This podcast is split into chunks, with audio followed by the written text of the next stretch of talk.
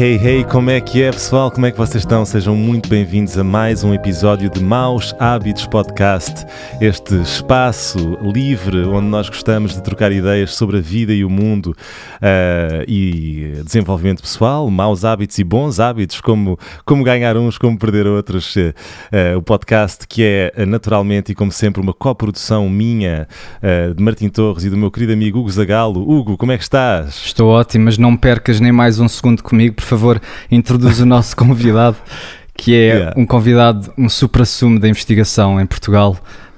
Vamos, vamos, vamos. Eu vou, eu vou então apresentar. Hoje tenho o prazer e a honra de, de apresentar, de termos, de termos connosco Pedro Teixeira, professor catedrático da Faculdade de Motricidade Humana na Universidade de Lisboa.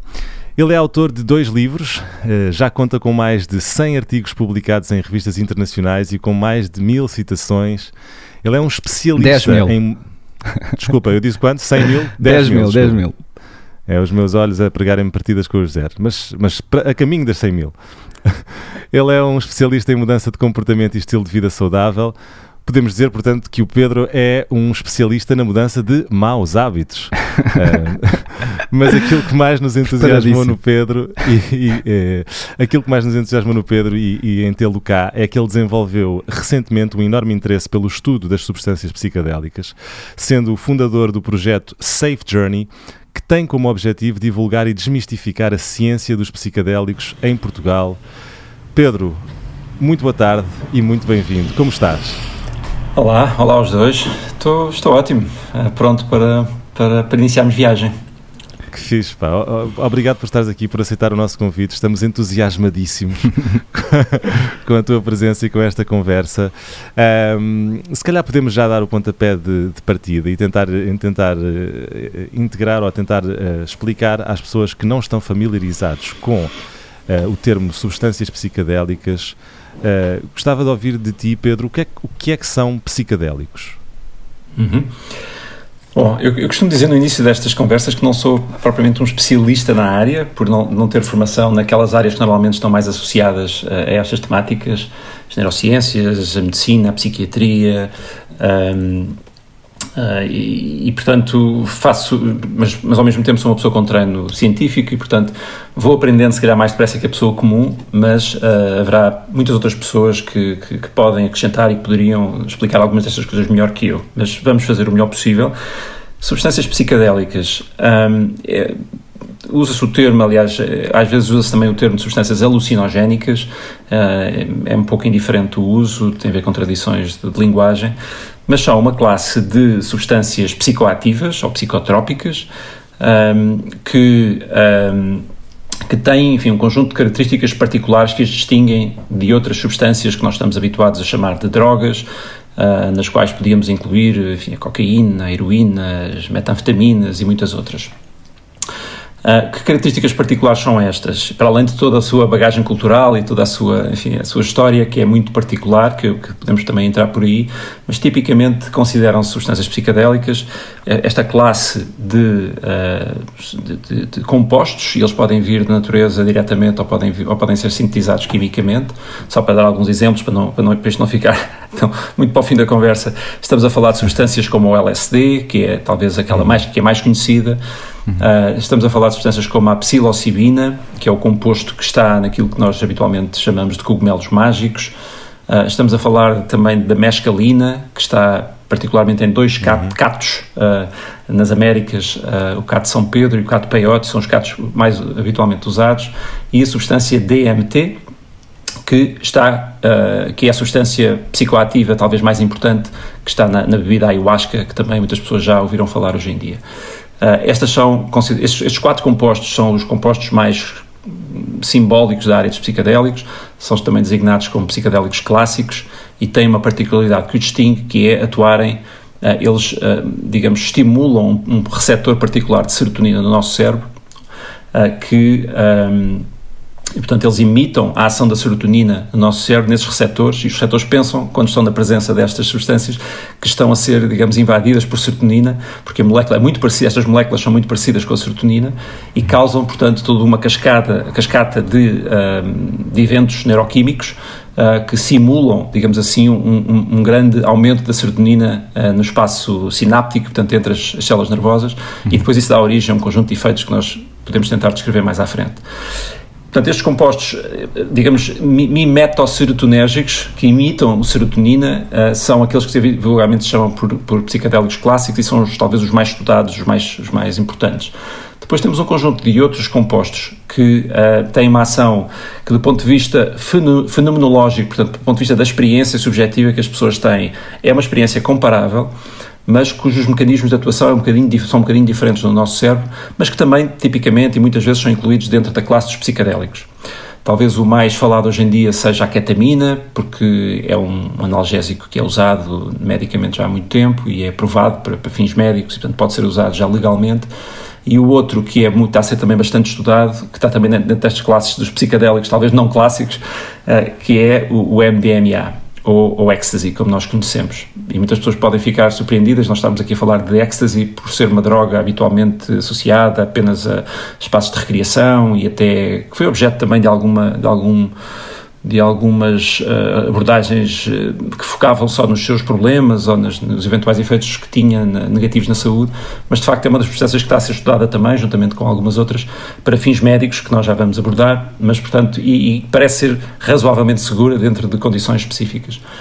Uh, depois há, há, um conjunto de outras substâncias que têm origens diversas, umas químicas, Posso dar um exemplo apenas, uh, o, a molécula conhecida como 2CB, 2CB em inglês, uhum, uhum, uh, que também já começa a ser estudada, isto dentro dos químicos, e depois dentro dos uh, orgânicos, digamos assim, podemos dar o exemplo de uma outra molécula que está presente curiosamente no, no veneno de um sapo particular, Uh, conhecida como. Que ninguém cinco... sabe como, como é que alguém experimentou isso. E não foi assim há tanto tempo, não é? é isso não, uh, é recente, relativamente recente, que descobriram que esse sapo tem esse Sim. poder.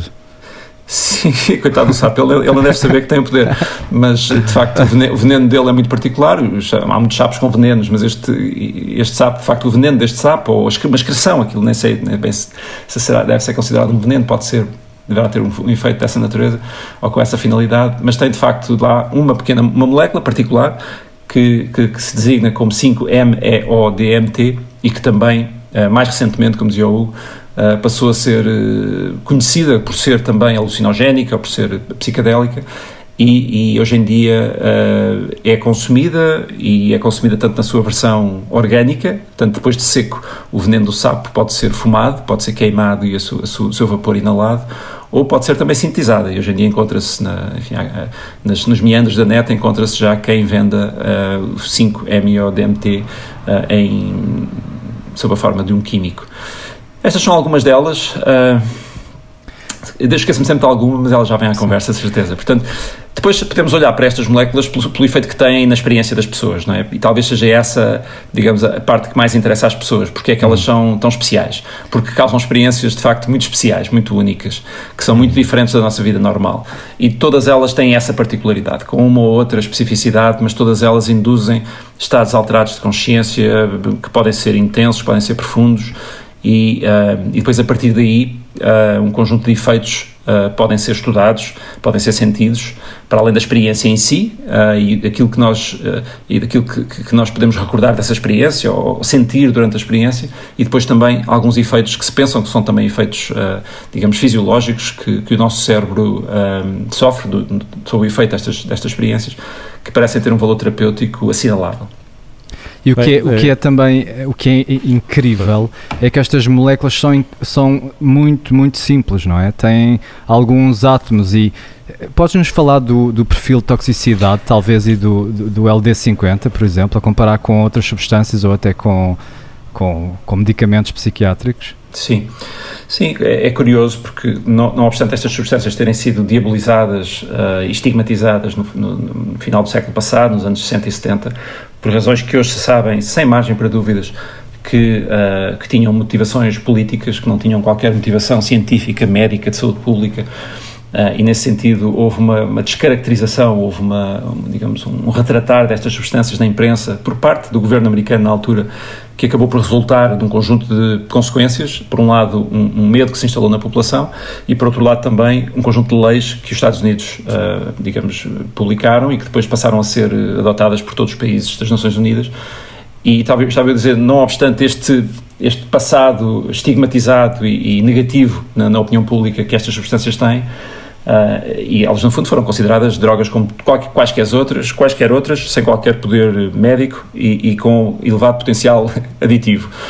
E realmente é curioso porque hoje em dia sabemos também, com, com muito pouca margem de dúvida, que de facto o perfil aditivo destas substâncias é praticamente nulo em, em, humanos e em animais, uh, que é muito fácil de estudar em animais o potencial aditivo de certas substâncias. Sim, um rato, se deres a um rato cocaína, ele toma até, até morrer. Até morrer, yeah. E Exato. se lhe das LSD, ele é capaz de experimentar uma vez, mas nunca mais vai lá.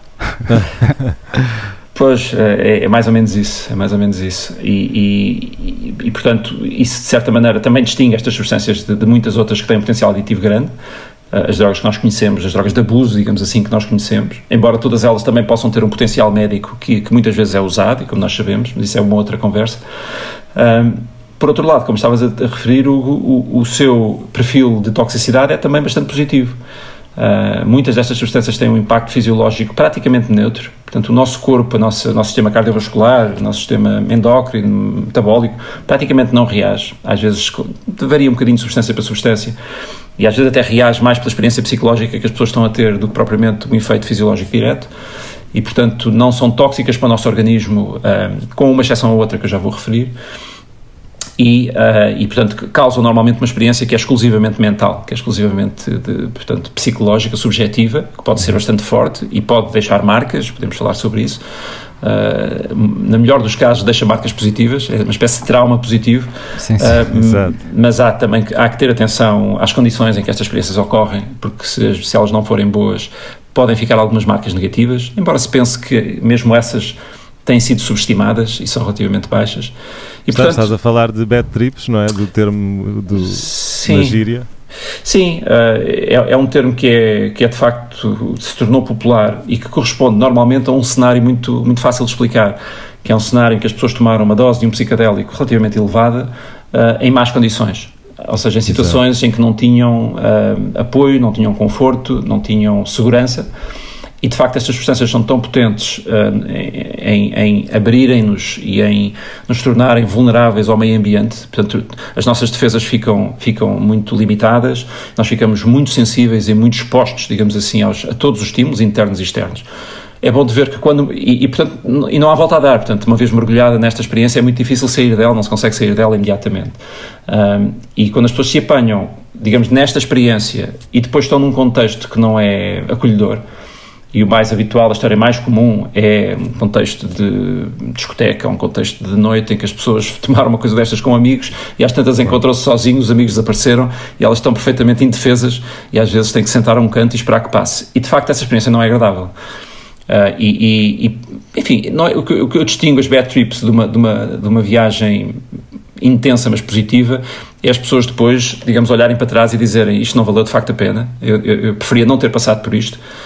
O que acontece em contextos controlados, em contextos seguros, é que as pessoas têm de facto viagens igualmente intensas, mas sentem-se seguras ao longo da viagem uh, e sentem que não estão, digamos, uh, em sofrimento e não estão a perder o controle completo do que está a passar. Há alguém com eles ou, ou há um sistema de segurança e conforto que lhes permite enfrentar essa intensidade de uma forma, digamos, aceitável, ainda que possa ser difícil, possa ser, uh, possa, possa, possa uh, incutir muito medo, possa uh, terror até, experiências de morte, portanto podem ser experiências muito, muito intensas mas havendo um contexto acolhedor, as pessoas normalmente passam por essa viagem incólumes, digamos assim, voltam à vida normal, voltam ao seu estado normal, porque isto voltam sempre. Qualquer viagem psicodélica, as pessoas voltam sempre, com exceções raríssimas, que, que ainda são muito controversas, mas voltamos sempre. E, mas depois, quando olhamos para trás, dizemos isto foi muito intenso, isto foi talvez a viagem, a, a experiência, pode ser até a viagem mais difícil que eu tive na minha vida, ou a experiência mais difícil ou mais assustadora, mas uhum. eu, eu, não, eu não me arrependo de a ter feito. Portanto, ela não de, ela, as marcas que me deixou são marcas que eu entendo como positivas para mim, que eu posso, das, das quais eu posso tirar benefício ou utilidade. É como escalar o Everest. É, é equivalente a fazer uma viagem de escalar o Everest, por exemplo. E é por isso também que não tem aquele potencial aditivo. Se tu estás a tentar esconder de alguma coisa, a tentar reprimir, não vais tomar uma substância que te abre tudo e que te revela tudo. Uh, não é? Sim, é, é uma boa analogia. Um, de facto, se há pessoas que as pessoas não, normalmente, então quanto mais intensa for a viagem, não, não se sentem preparados para lá voltar imediatamente. É Sim. muito óbvio. Quanto muito, muito, menos no dia a seguir, ou muito menos passado uma semana. Um, eu, tenho, eu, tenho, uma pergunta em, em, relação a isso mesmo que vocês estão a dizer. Eu, eu, tenho a sensação que, sobretudo na minha primeira experiência com LSD, que uh, cheguei a imensas conclusões e que este tipo de substâncias nos dão algumas respostas. No caso do ayahuasca, até se fala uh, numa entidade uh, chamada Madrecita que nos que fala connosco. Como, como, é que explicas isto, Pedro? Qual, qual, é que é o teu take neste, desta, uhum. desta, desta ideia? Eu penso que aquilo que, que, se sabe hoje, que é mais ou menos consensual relativamente aos efeitos destas viagens, é de facto a possibilidade que nos dão e a janela que nos abrem para termos acesso uh, muitas vezes informação de, do nosso passado, informação da nossa história, informação que muitas vezes nós não temos acesso de outra maneira, uh, podemos caracterizá-la como informação que está arquivada no nosso inconsciente e que, e que é difícil acesso por definição. O inconsciente é aquilo que nós não temos acesso direto e, e muitas vezes está lá por, por, boas razões, ficou lá reprimido e bem guardado por, por boas razões, porque houve uma altura da vida em que, em que era necessário que assim fosse. Uh, e, e, portanto, essa é uma das maneiras de olhar para a experiência psicadélica, é ela dar-nos acesso a, a, material que faz parte da nossa, do nosso património, uh, digamos, uh, mental, património psíquico, ao qual não temos acesso habitualmente. E, e, e, ao, ao trazermos isso um pouco à consciência, e isso pode ser através de uma memória, mas também pode ser através de uma visão, de uma imagem, muitas vezes através de metáforas, ou seja, um sonho acordado em que nós estamos a ver uma determinada uma determinada imagem, uma determinada pessoa, um determinado, uma determinada paisagem, um determinado acontecimento. E ele pode não ter valor real, pode nunca ter acontecido e nunca vir a acontecer, mas muitas vezes, eh, como, como muitas vezes se passa nos sonhos, mas às vezes de maneira muito inacessível, eh, há, há um significado por trás, há uma razão para ser aquela imagem, que nós depois podemos tentar processar, podemos tentar desmontar. É? Esta metáfora quer dizer o quê? Porque é que ela está a aparecer? Porque é que, porque é que eu estou a passar por esta experiência? E, uh, e essa, essa, é de facto uma forma de ver estas experiências, permitirem-nos, no fundo, mostrarem-nos imagens, mostrarem-nos ideias que, têm, que têm a ver com algo que pode ter significado na nossa vida. Pode ser difícil depois de perceber o significado, mas pode ter significado. Do ponto de vista Psico, psico, digamos, neuropsicológico, aquilo que nós sabemos que acontece é que há uma grande abertura, há uma grande uh, plasticidade, uma grande flexibilidade mental que estas experiências nos dão e que muitas vezes prolonga até para além da experiência, que permite também fazer ligações, digamos assim, fazer, é como multiplicar a nossa intuição por 10 vezes. Nós podemos fazer ligações entre áreas do nosso cérebro, entre experiências, entre ideias, entre palavras, entre memórias, que era, muito, que era, que era quase impossível fazermos essas ligações no, nosso estado normal, porque o nosso cérebro fica de facto num estado muito, muito diferente daquele que é o seu estado habitual. Fica num estado quase que se chama um estado caótico, uh, em que as, as, ligações e as, digamos, as, as, as, relações entre as várias redes do nosso cérebro não, uh, funcionam de maneira muito diferente daquela que funciona habitualmente. E isso é uma janela de oportunidade. No fundo, a maneira como eu mais gosto de ver este, o resultado destas experiências é é uma visão fresca sobre a realidade, a nossa realidade, a realidade interna e a realidade externa, uma visão renovada, uh, limpa de, de, alguma maneira, mas também muito aberta e muito, muito criativa, muito, uhum. com muita informação. Um, e, e pronto, agora, essa, essa experiência, essas memórias, essas imagens, porque o nosso cérebro está de facto muito suscetível, está muito sensível, uh, está muito sensível ao som, está muito sensível a, às, sensações proprioceptivas, portanto, às sensações do corpo, ao toque, a, a, enfim, o nosso paladar altera-se, a nossa visão altera-se e às vezes estamos a, ver, estamos a ver coisas, há visões que estamos a criar e estamos a ver eh, sem saber bem como, uh, a audição como também se altera. Estás Exato. a falar de fractais e de, e de imagens Também. geométricas. Sim, parece ser um padrão, ninguém percebe bem porquê, mas é um padrão relativamente comum. Uh, eu, por acaso, nunca, nunca vi tal coisa, mas é, é relativamente comum isso, isso acontecer. Uh, mas, mas as visões são, enfim, são tão diversas como a imaginação, desde enfim, dragões até uh, pessoas da nossa família vestidas de uma maneira muito estranha, até paisagens viradas de pernas para o ar, até estarmos no fundo do mar e estarmos a conversar com os animais. Enfim, é, o limite é mesmo a imaginação e acho que a a, simil, a, simil, a, semelhança com um sonho é, é, é, fácil, é talvez seja a maneira mais fácil de explicar às pessoas o que às vezes se passa destas viagens. Uh, agora, um, se há entidades, se não há, se há entidades externas que podem explicar alguns destes efeitos, é uma outra discussão. Uh, eu não me sinto muito confortável a ir por esse caminho. Uh, okay, o, claro. o que eu, não é confortável só, enfim, é confortável também com alguma com alguma ideia por trás, que é que nós, nós de facto trazemos muita cultura para estas, para estas experiências, trazemos muita, muitas ideias nossas, muitas histórias que nós criamos, muitos significados que nós queremos atribuir. Uh, por exemplo, um muito, muito, muito típico é atribuirmos significados masculinos e femininos a certas substâncias. É uma, é uma, são ideias que aparecem muitas vezes uh, ah, e, sim. e, não é? e a ayahuasca muitas Eu, vezes associada tem... à mãe sim, ou à avó. nesse sentido e... podes ir para o arquétipo, não é? Que, que o que tu estavas a dizer, Martim, que é algo que parece que transcende o indivíduo, o arquétipo é um conceito que tu podes dizer que transcende o indivíduo e quando tu estás a ver um dragão que é, que é simbolicamente um, aquilo que tu tens que conquistar na história do, do, do herói, por exemplo, estás a ver aquilo que já encarnou várias pessoas ao longo da nossa evolução e não quer necessariamente dizer que há algo uh, metafísico que está a acontecer, mas que estás a sintonizar algo que com aquela ideia do Jung, onde o arquétipo está dentro de ti. Biologicamente, nós já fizemos isto milhões de vezes, já houve Exato. tantos e tantos heróis. Tu, se calhar, estás a ver isso como um símbolo e, e podes dizer que transcende o indivíduo Sim. dessa forma. Não com essa, com essa explicação eu vivo bem, no sentido em que, e, e há até uhum. investigadores na área dos psicadélicos, uh, o mais conhecido é o Stanislav Grof, que desenvolveu toda uma teoria à volta da componente que, nós, uh, que se designa de componente transpessoal destas, destas experiências, que de facto, como o Hugo estava a dizer, se ligam a histórias antigas da humanidade e histórias que se vão repetindo. Histórias uh, que, que, que eh, que tem na base estes, estes arquétipos, não é? estas, estas constantes, estas representações simbólicas de processos que nós sempre vivemos. E, e, há quem acredite que, de facto, estas experiências também nos dão acesso a essa realidade, dão-nos, dão-nos, dão-nos maior proximidade com essas histórias, com essas, com essas uh, aventuras, digamos assim, da humanidade que, estão, que sempre estiveram presentes e que estão hoje retratadas em, em contos, uh, em metáforas, em contos infantis, até muitas vezes. E dentro uh, e de nós, não é? Porque essas histórias chamam nós, por sim. nós porque há, é, é como se houvesse algo dentro de nós que sabe o que aquilo é, como se estivesse a reconhecer sim, sim, uma é. gramática comportamental que nos tem acompanhado.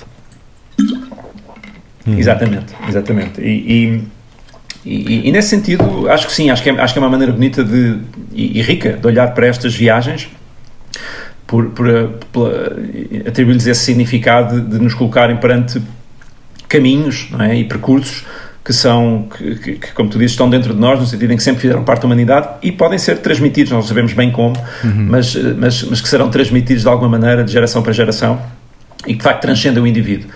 Agora, é, é, ah, eu, a maneira como eu gosto de pensar nisto é que, mesmo antes dessa, antes dessa dimensão, há toda uma dimensão uh, individual, uma dimensão biográfica, se quisermos, uma dimensão, dimensão da nossa própria história e do nosso próprio cérebro, da nossa própria mente, uh, que os mapas da psicologia mais tradicional uh, servem bastante para ajudar a perceber. E acho que às vezes a análise, a, enfim, a, a, psicologia junguiana é um bom exemplo, mesmo sem ir para a componente transpessoal. Um, digamos, toda a interpretação que nós fazemos de, pronto, das, das, das como, como dizer, das, das, das, realidades da nossa mente, não é? que, que a, a, psicologia junguiana e de Freud, à qual deu nomes do ego e da, da sombra e da, uh, enfim, do material uh, que vai ficando no nosso inconsciente, eu acho que há aqui, há aqui muito trabalho que um, que um psicólogo bem treinado uh, nos pode ajudar a navegar nestas, nestas viagens, pode, pode ajudar a, a lidar e, e, a, digamos, a desvendar os mistérios destas viagens, mesmo sem recurso a, a, a componentes mais uh, espirituais, transcendentes. Uh, não não que, eu, que eu sinta que, que, que elas não existam ou, ou que seja errado ir por esse caminho. acha que às vezes damos saltos, damos saltos muito rápidos. Sim, não é e, útil e, neste momento. Nós, neste momento, estamos a tentar convencer os, os conservadores que isto é ciência aceitável. Portanto, vamos ficar pelo material para já, não é? não é melhor eh, ver, ver, ver isto assim, porque nós ainda não convencemos a sociedade que isto é sequer uma terapia aceitável, portanto... Sim, sim, uh, acho que o caminho de, de desmistificar, de, de estigmatizar, de normalizar a discussão e o conhecimento sobre aquilo que realmente vamos aprendendo de mais ou menos eh, consensual sobre estas, sobre estas substâncias, acho que é, é uma mensagem que vale a pena passar. E, e talvez tenhas razão no sentido em que acho que podemos ir por aí mais um pouco.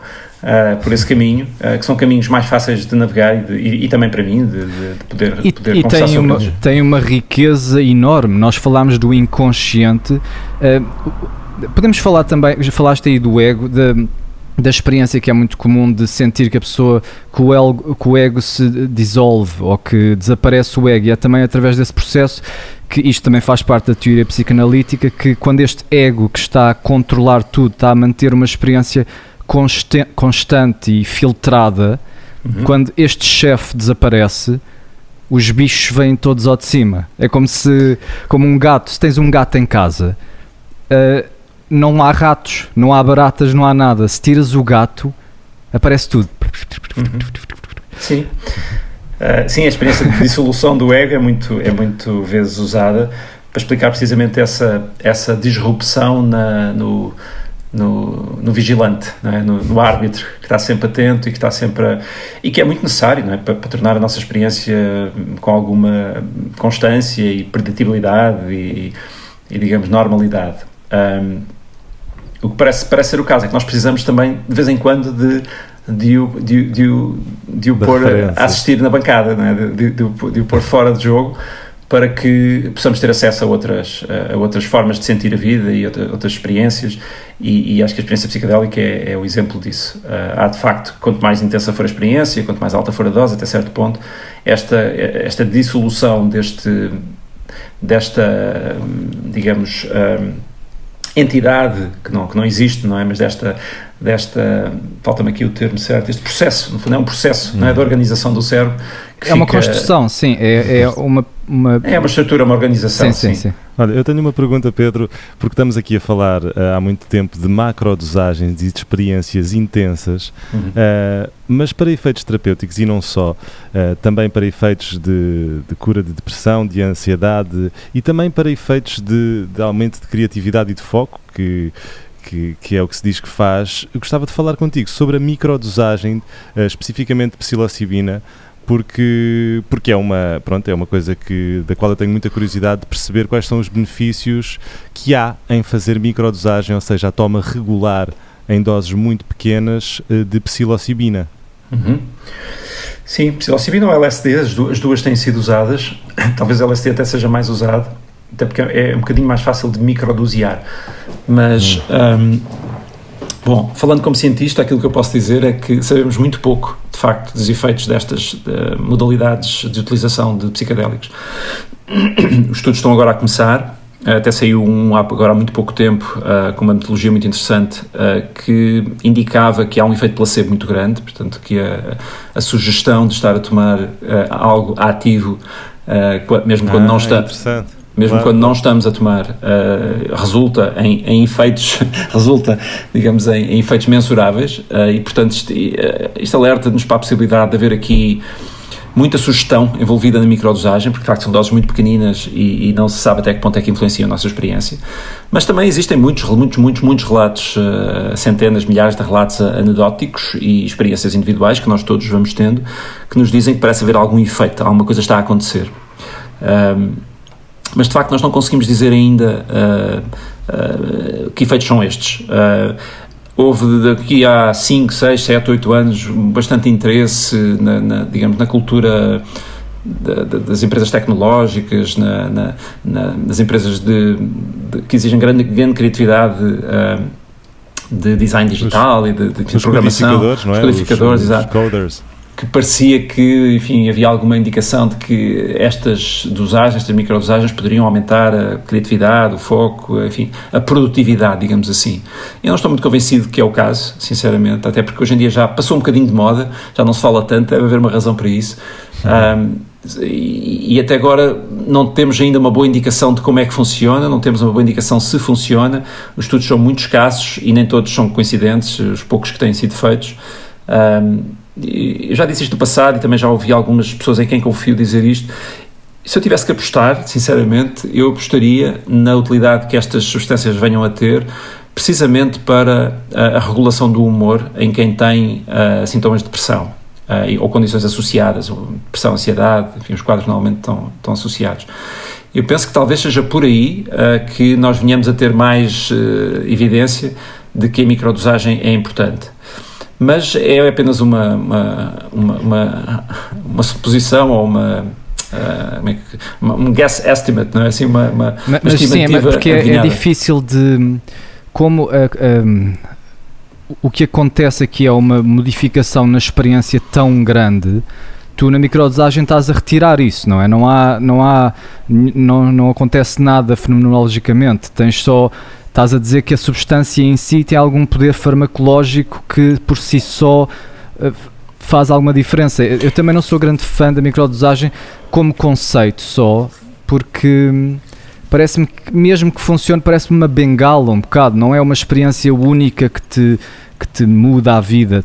Estás a ver, Martim? Uhum. Eu sei que tu estás ativamente não, não, eu, eu, na microdosagem. Não, já não estou, já não estou. Fiz, ah. mas uh, só termos de curiosidade, por, por, curiosidade, Pedro, fiz nos últimos três meses uhum. uh, essa microdosagem, uh, alternando, fazia portanto três dias por semana e de facto, e se calhar agora, agora espero não ter sido por sugestão, mas eu, eu acho que não, mas de facto senti um, um, um aumento no foco, na criatividade e no humor, mas também uh, falando de uma, de uma parte menos positiva, uh, sentia frequentemente nos dias em que tomava um cansaço uh, maior ao fim do dia, ou seja, como se o meu, como se o meu cérebro tivesse estado um bocadinho em overdrive uhum. durante todo o dia, portanto de, de, terá sido essa a parte menos positiva, mas nunca senti uh, nada de desconforto ou assim, apenas um cansaço mais elevado no, no, fim do dia. Sim, há quem reporte ansiedade, também não é, não é raro uh, alguma agitação aqui e ali, uh, hum. pode afetar o sono também, é algo que as pessoas devem ter presente. Um, Talvez, olha, o, o sono, sim, sim eu, eu, também sentiste. Pode, sim, tenho, tenho sentido nos últimos, nos últimos, não nos últimos três meses, mas agora no fim, já começava a sentir alguma. um sono irrequieto, um sono não contínuo, um sono meio perturbado. Não uhum. sei se estará relacionado ou não, mas, uh, mas senti sem dúvida. Só para voltar ao, ao tema, à expressão que o Hugo usou de poder ser, digamos, uma. Uma bengala. Uma bengala, uma. uma não é? Aquela, uma forma de, enfim, de compensar algo, compensar com algo externo, algo que não bem internamente, mas não atingirmos uma, digamos, uma cura, não, é? não atingirmos uma resolução do problema, que penso que é essa, é, é, é muitas vezes esse o caminho que nós seguimos. Curiosamente, eu acho que isso se aplica bastante bem aos, aos antidepressivos típicos, aos, aos, aos, antidepressivos mais vezes usados uh, hoje em dia na medicina. Uh, eles, de facto, tornam a experiência mais gerível, mas também tendem a abafar uh, o bom e o mau da experiência e muitas vezes as pessoas não, não vão, de facto, ao, ao, centro do problema, ou não, não, não, não ajuda muito a resolver o problema, apenas a gerir os sintomas do problema, que às vezes é muito importante, atenção, e às vezes é mesmo, salvam vidas, às vezes é, é o que as pessoas precisam durante algum tempo. Mas de facto o que os psiquiatras e os psicólogos vão dizendo é que ao fim de algum tempo sentem que de facto as pessoas não estão a progredir e muitas vezes até já não se sentem bem porque, porque às vezes têm uh, efeitos secundários que não gostam ou porque precisamente porque estão dependentes de uma substância e não gostam do facto de estar dependentes de uma substância para se poderem sentir mais ou menos bem, mas às vezes é também mesmo esta ideia de que deixei de sentir o mal, mas também deixei de sentir o bom uhum. e estou assim num, num estado vegetativo do ponto de vista emocional que, que, que, que diminui a minha experiência da vida. Eu penso que com, com os psicadélicos isto normalmente não acontece, uh, portanto não há esta, pelo contrário, a experiência é, é, é, oposta, as pessoas sentem mais, mas sentem, enfim, quando as experiências são, são, são de, de, dose elevada. Na microdosagem está por saber, uh, está para saber o que é que acontece, mas eu penso que também não se passará este efeito de, de adormecimento emocional. Uhum. Um, e se de facto vier a, vier a perceber-se que as pessoas têm um alívio na sua depressão, sem terem os efeitos secundários que, os, que muitas vezes estão presentes na, nos, outros, nos outros medicamentos, e, e a custos até bastante mais baixos, provavelmente. Eu penso que é algo que vale a pena explorar até porque uh, se, enfim, as experiências anedóticas que nós vamos sabendo, e as anedóticas no sentido de serem pontuais, não de serem uma anedótica, uh, é, é, os mecanismos são similares aos mecanismos das experiências macro, no sentido em que as pessoas têm de facto o seu humor uh, mais controlado, digamos assim, a sua baixa do humor está, está, está melhorada, mas ao mesmo tempo também sentem alguma abertura, vão sentindo em, em, em quantidades mais pequenas, digamos assim, mas vão Sim. sentindo também alguma da abertura e da, até da emocionalidade que muitas vezes está presente em experiências psicadélicas e, portanto, eu não descuraria o efeito que, uh, que, os, que, os, uh, que a microdosagem pode ter às vezes, por exemplo, ainda no outro dia estava a ouvir uma, uma psiquiatra falar, uma psiquiatra muito conhecida a falar da utilização da, da, da, microdosagem na altura em que as pessoas estão a fazer o desmame de medicamentos antidepressivos para poderem depois ter uma dose elevada, terem uma sessão de dose elevada. Portanto, muitas vezes há ali um período de um, dois, três meses que são períodos muito difíceis, porque as pessoas têm de facto uma quebra no seu, no seu humor pelo, pelo facto de estarem a descontinuar uh, um antidepressivo clássico e uh, da microdosagem poder ser usada eventualmente durante esse período para amenizar um pouco essa quebra do humor. Uh, tem, há também um outra, um outro, uma outra utilidade da microdosagem que eu acho que é interessante, que é uh, para quem está muito receoso de, está curioso acerca da experiência psicadélica, do papel dos psicadélicos, mas está muito receoso em mergulhar imediatamente numa experiência de alta dose, uh, poder, digamos, molhar os pés, poder navegar um bocadinho Uh, com, com, doses pequenas, até pode ser um bocadinho mais do que uma microdosagem às vezes, uh, e a pessoa sentir um pouquinho desse espaço psicadélico. Um, um pois, pouquinho, o Terence McKenna dizia o oposto. Sabes aquele do Terence McKenna que é Oh, I took too much. Ele, no, you didn't take enough. Porque se tu tomas, se tu ainda consegues resistir, porque tu consegues resistir, aí é que podes ter uma bad trip. Uhum. Se tu tomas não, tanto que, que, te perdes completamente, então estás livre para, para navegar no, no mundo da complexidade Desde que sejam em boas condições. Sim, uh, sim, sim, sim. Deixa-me só, deixa falar... só, só, pegar sim. aí nisso que disseste, Pedro, do estavas aí a comparar com, com os medicamentos, com os antidepressivos, uh, e há, há, uma coisa a mais do que isso, não é só que seja uma substituição que não tem o perfil aditivo, nem... Uh, pronto, e, e, não tem que tomar todas as vezes, é mesmo que há pessoas que não respondem a antidepressivos. Há cerca Também. de 20%, 20% de, de, para já a depressão é um, é um é uma pandemia, é uma. Como é que dirias? Uma epidemia, não é? É uma epidemia. Uhum. São 350 milhões de pessoas que têm depressão e 20, 20% das pessoas com depressão não respondem a nenhum tratamento. E foi uhum. exatamente nesta população que, que o Carhart Harris fez um estudo, não é? Consegues-nos descrever esse estudo, Pedro? Que ele pegou em Sim. 12 participantes uh, resistentes a qualquer tipo de terapia, tanto psicoterapia como farmacológica, e, e fez um, um, uma terapia com, com uhum. psilocibina. Sim, ele até já vai no segundo estudo, este que saiu agora mais recentemente ainda, tem, ainda é, é mais uh, importante, porque precisamente comparou com um antidepressivo clássico e comum. Uh, foram, foram mais pessoas, foram cerca de 90 pessoas, não estou em erro, e, e, e passaram por uh, uma experiência com psilocibina em dose elevada, um, foram preparados para isso uh, por uma equipa de terapeutas, psicólogos e terapeutas e foram acompanhados durante essa viagem e depois foram acompanhados durante uh, mais algumas semanas. Penso que o estudo vai até às seis semanas de acompanhamento e, foi, e, e isto Uh, as pessoas que tiveram acesso à psilocibina e depois o grupo que aleatoriamente teve, teve a toma de, de, um, de um antidepressivo do, da classe dos dos, uh, dos inibidores de, de, reutilização da serotonina, os chamados SSRIs, SSRIs, uh, muito comuns. E aí a primeira, foi a primeira vez que se comparou com, com, com um antidepressivo comum e muito utilizado, e dos mais eficazes, dos mais utilizados. Os resultados foram, foram bastante promissores. Um, embora muitas das notícias se tenham focado apenas num indicador e uh, por razões, por razões digamos, científicas era necessário dar destaque a esse indicador e nesse indicador as diferenças não foram significativas, embora tivessem sido favoráveis ao grupo com psilocibina. Nos outros 7, 8, 9 indicadores de depressão uh, e sintomas associados que foram estudados, as diferenças foram significativamente melhores no grupo que tomou psilocibina e houve também, uh, e foi muito seguro para ambos os grupos, ou, ou foi seguro para todas, as pessoas, para todas as pessoas que tomaram, e houve também uma, uma, um nível mais baixo uh, de efeitos indesejados, de enfim, de, de disfunção, de, de, perda de interesse sexual, de boca seca, enfim. As dores de cabeça, curiosamente, eram, foram as mesmas de um grupo e no outro, mas pronto, para sintetizar, uh, o que se pode concluir deste estudo, e foi um estudo publicado no New England Journal of Medicine, um dos mais importantes, eh, uma das mais importantes revistas médicas, e foi com uma metodologia muito rigorosa, é que de facto há aqui um potencial que vale a pena explorar. Um, e esse potencial, eh, enfim, tem a promessa, digamos assim, de ser um potencial curativo, de ser um potencial que pode de facto transformar a vida da pessoa para melhor e eventualmente curar a depressão. Um, há muita coisa por saber, estas pessoas não podem ficar desacompanhadas a seguir ao estudo, uh, também se sabe isso. Este estudo não foi um estudo de longa duração e há muitos de nós que pensamos que é necessário uh, criar sistemas onde estas experiências depois são acompanhadas por um processo Uh, razoavelmente longo, uh, estamos a falar de seis meses até um ano de acompanhamento após a experiência e eventualmente até ter acesso a uma segunda experiência, passado algum tempo, passado um ano, passado seis meses. Pensa-se que o caminho terapêutico mais válido, mais promissor, passa por um modelo deste género. Uhum.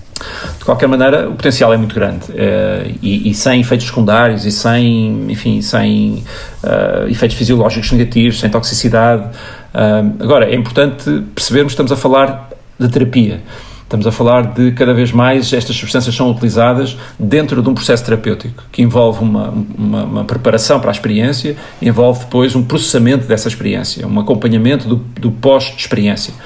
Uh, este, estudo, este estudo, de facto, utilizou pessoas das mais difíceis de tratar, portanto, nestas foi, foram observados efeitos significativamente superiores ao, ao, ao, ao, ao antidepressivo clássico e muito positivos, com taxas de remissão de, de, de depressão muito elevadas, muito, muito importantes.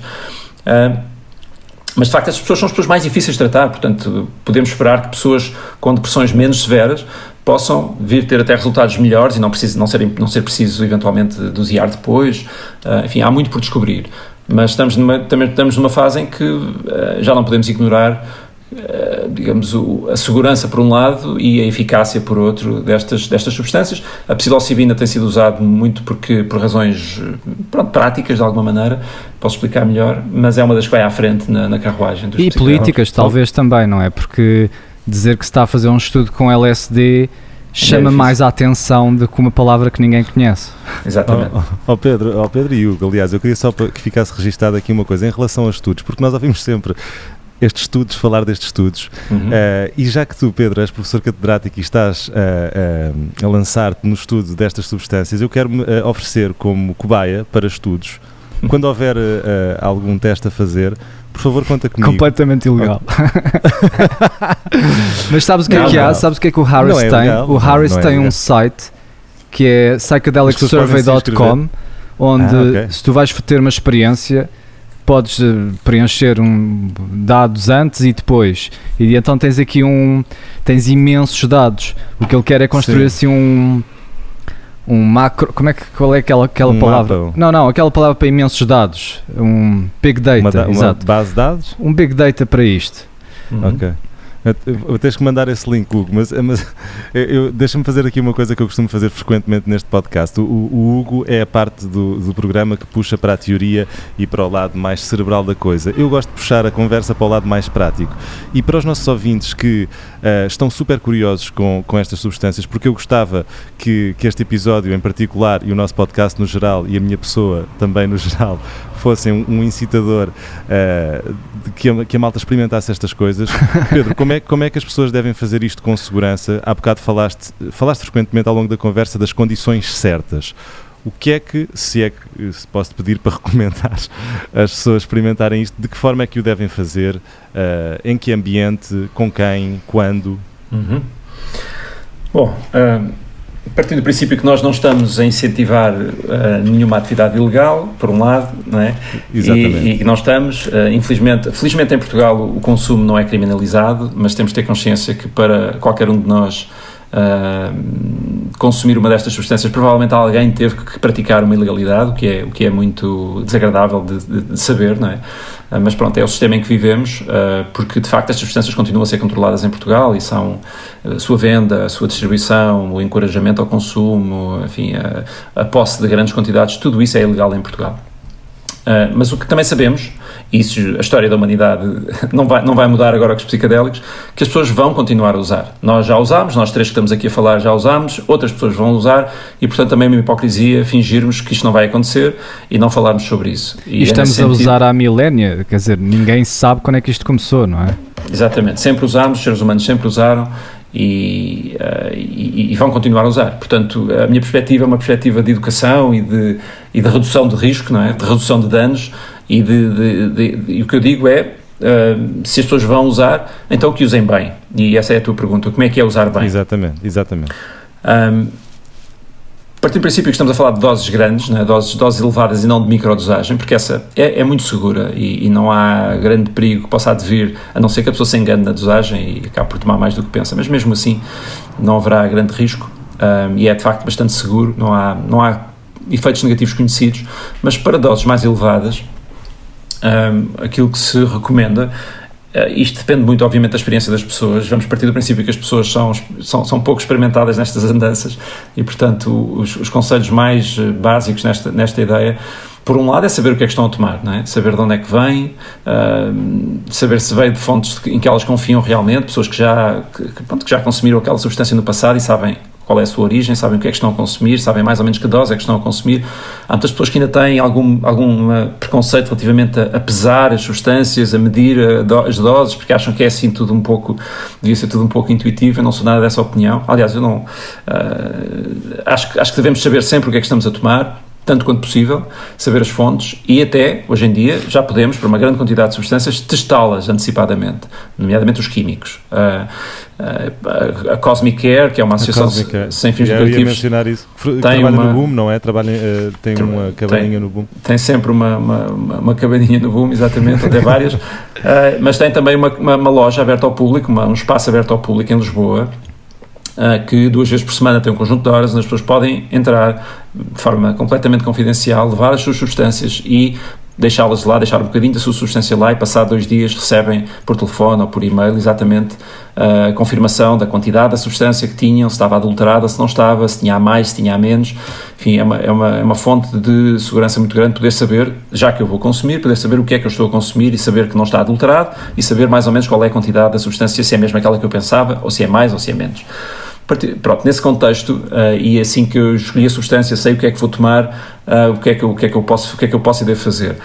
Preferencialmente eu não devo estar sozinho, sobretudo se é a primeira vez que estou a fazer, se é a primeira, uma substância nova que estou a testar, uh, não tenho a certeza de como é que vou reagir, porque não tenho experiência suficiente, não devo estar sozinho e devo estar, com, devo estar em situação segura, confortável e segura. Segura é, enfim, não vai aparecer ninguém de, um, de carro perto de mim, não, vou, não estou numa bicicleta, não estou num sítio onde posso tropeçar e cair, uh, e depois confortável o mais possível. Estou num sítio que me é cómodo, que eu conheço, uh, que se eu me quiser se eu me quiser eh, aconchegar um pouquinho, posso fazê-lo. Se eu tiver frio, tenho como tapar, se eu tiver calor, tenho como me, me, me arrefecer. Enfim, é o mais confortável possível, porque eu vou estar numa, eu vou estar num estado muito vulnerável. Portanto, eu vou estar num estado potencialmente muito sensível, muito vulnerável, muito aberto, muito exposto, e vou-me sentir assim, vou-me sentir vulnerável, exposto, sensível. Claro, pode ser um sensível muito bonito, mágico, uh, enfim, uh, divinal, mas também pode ser um sensível de, de muita uh, medo e vulnerabilidade e, e, e, fragilidade. E por isso ter alguém que, que, em quem nós confiamos, obviamente que se for alguém experimentado em acompanhar pessoas nesta área, ainda melhor, é a situação ideal, mas no mínimo dos mínimos ter alguém em quem nós confiamos, Uh, e até eu, eu, eu, eu, recomendaria a leitura de, algumas, de alguma informação que está disponível hoje em dia na net sobre como acompanhar uma pessoa que está a fazer uma viagem destas, porque às vezes as pessoas podem pensar que tem que fazer alguma coisa, que tem que, se fizer isto, eu tenho que fazer aquilo, e às vezes não é preciso fazer nada de especial, mas há uma maneira de estar com as, com as pessoas que lhes permitem que elas se sintam seguras, mas não, se, não interfiram com a viagem.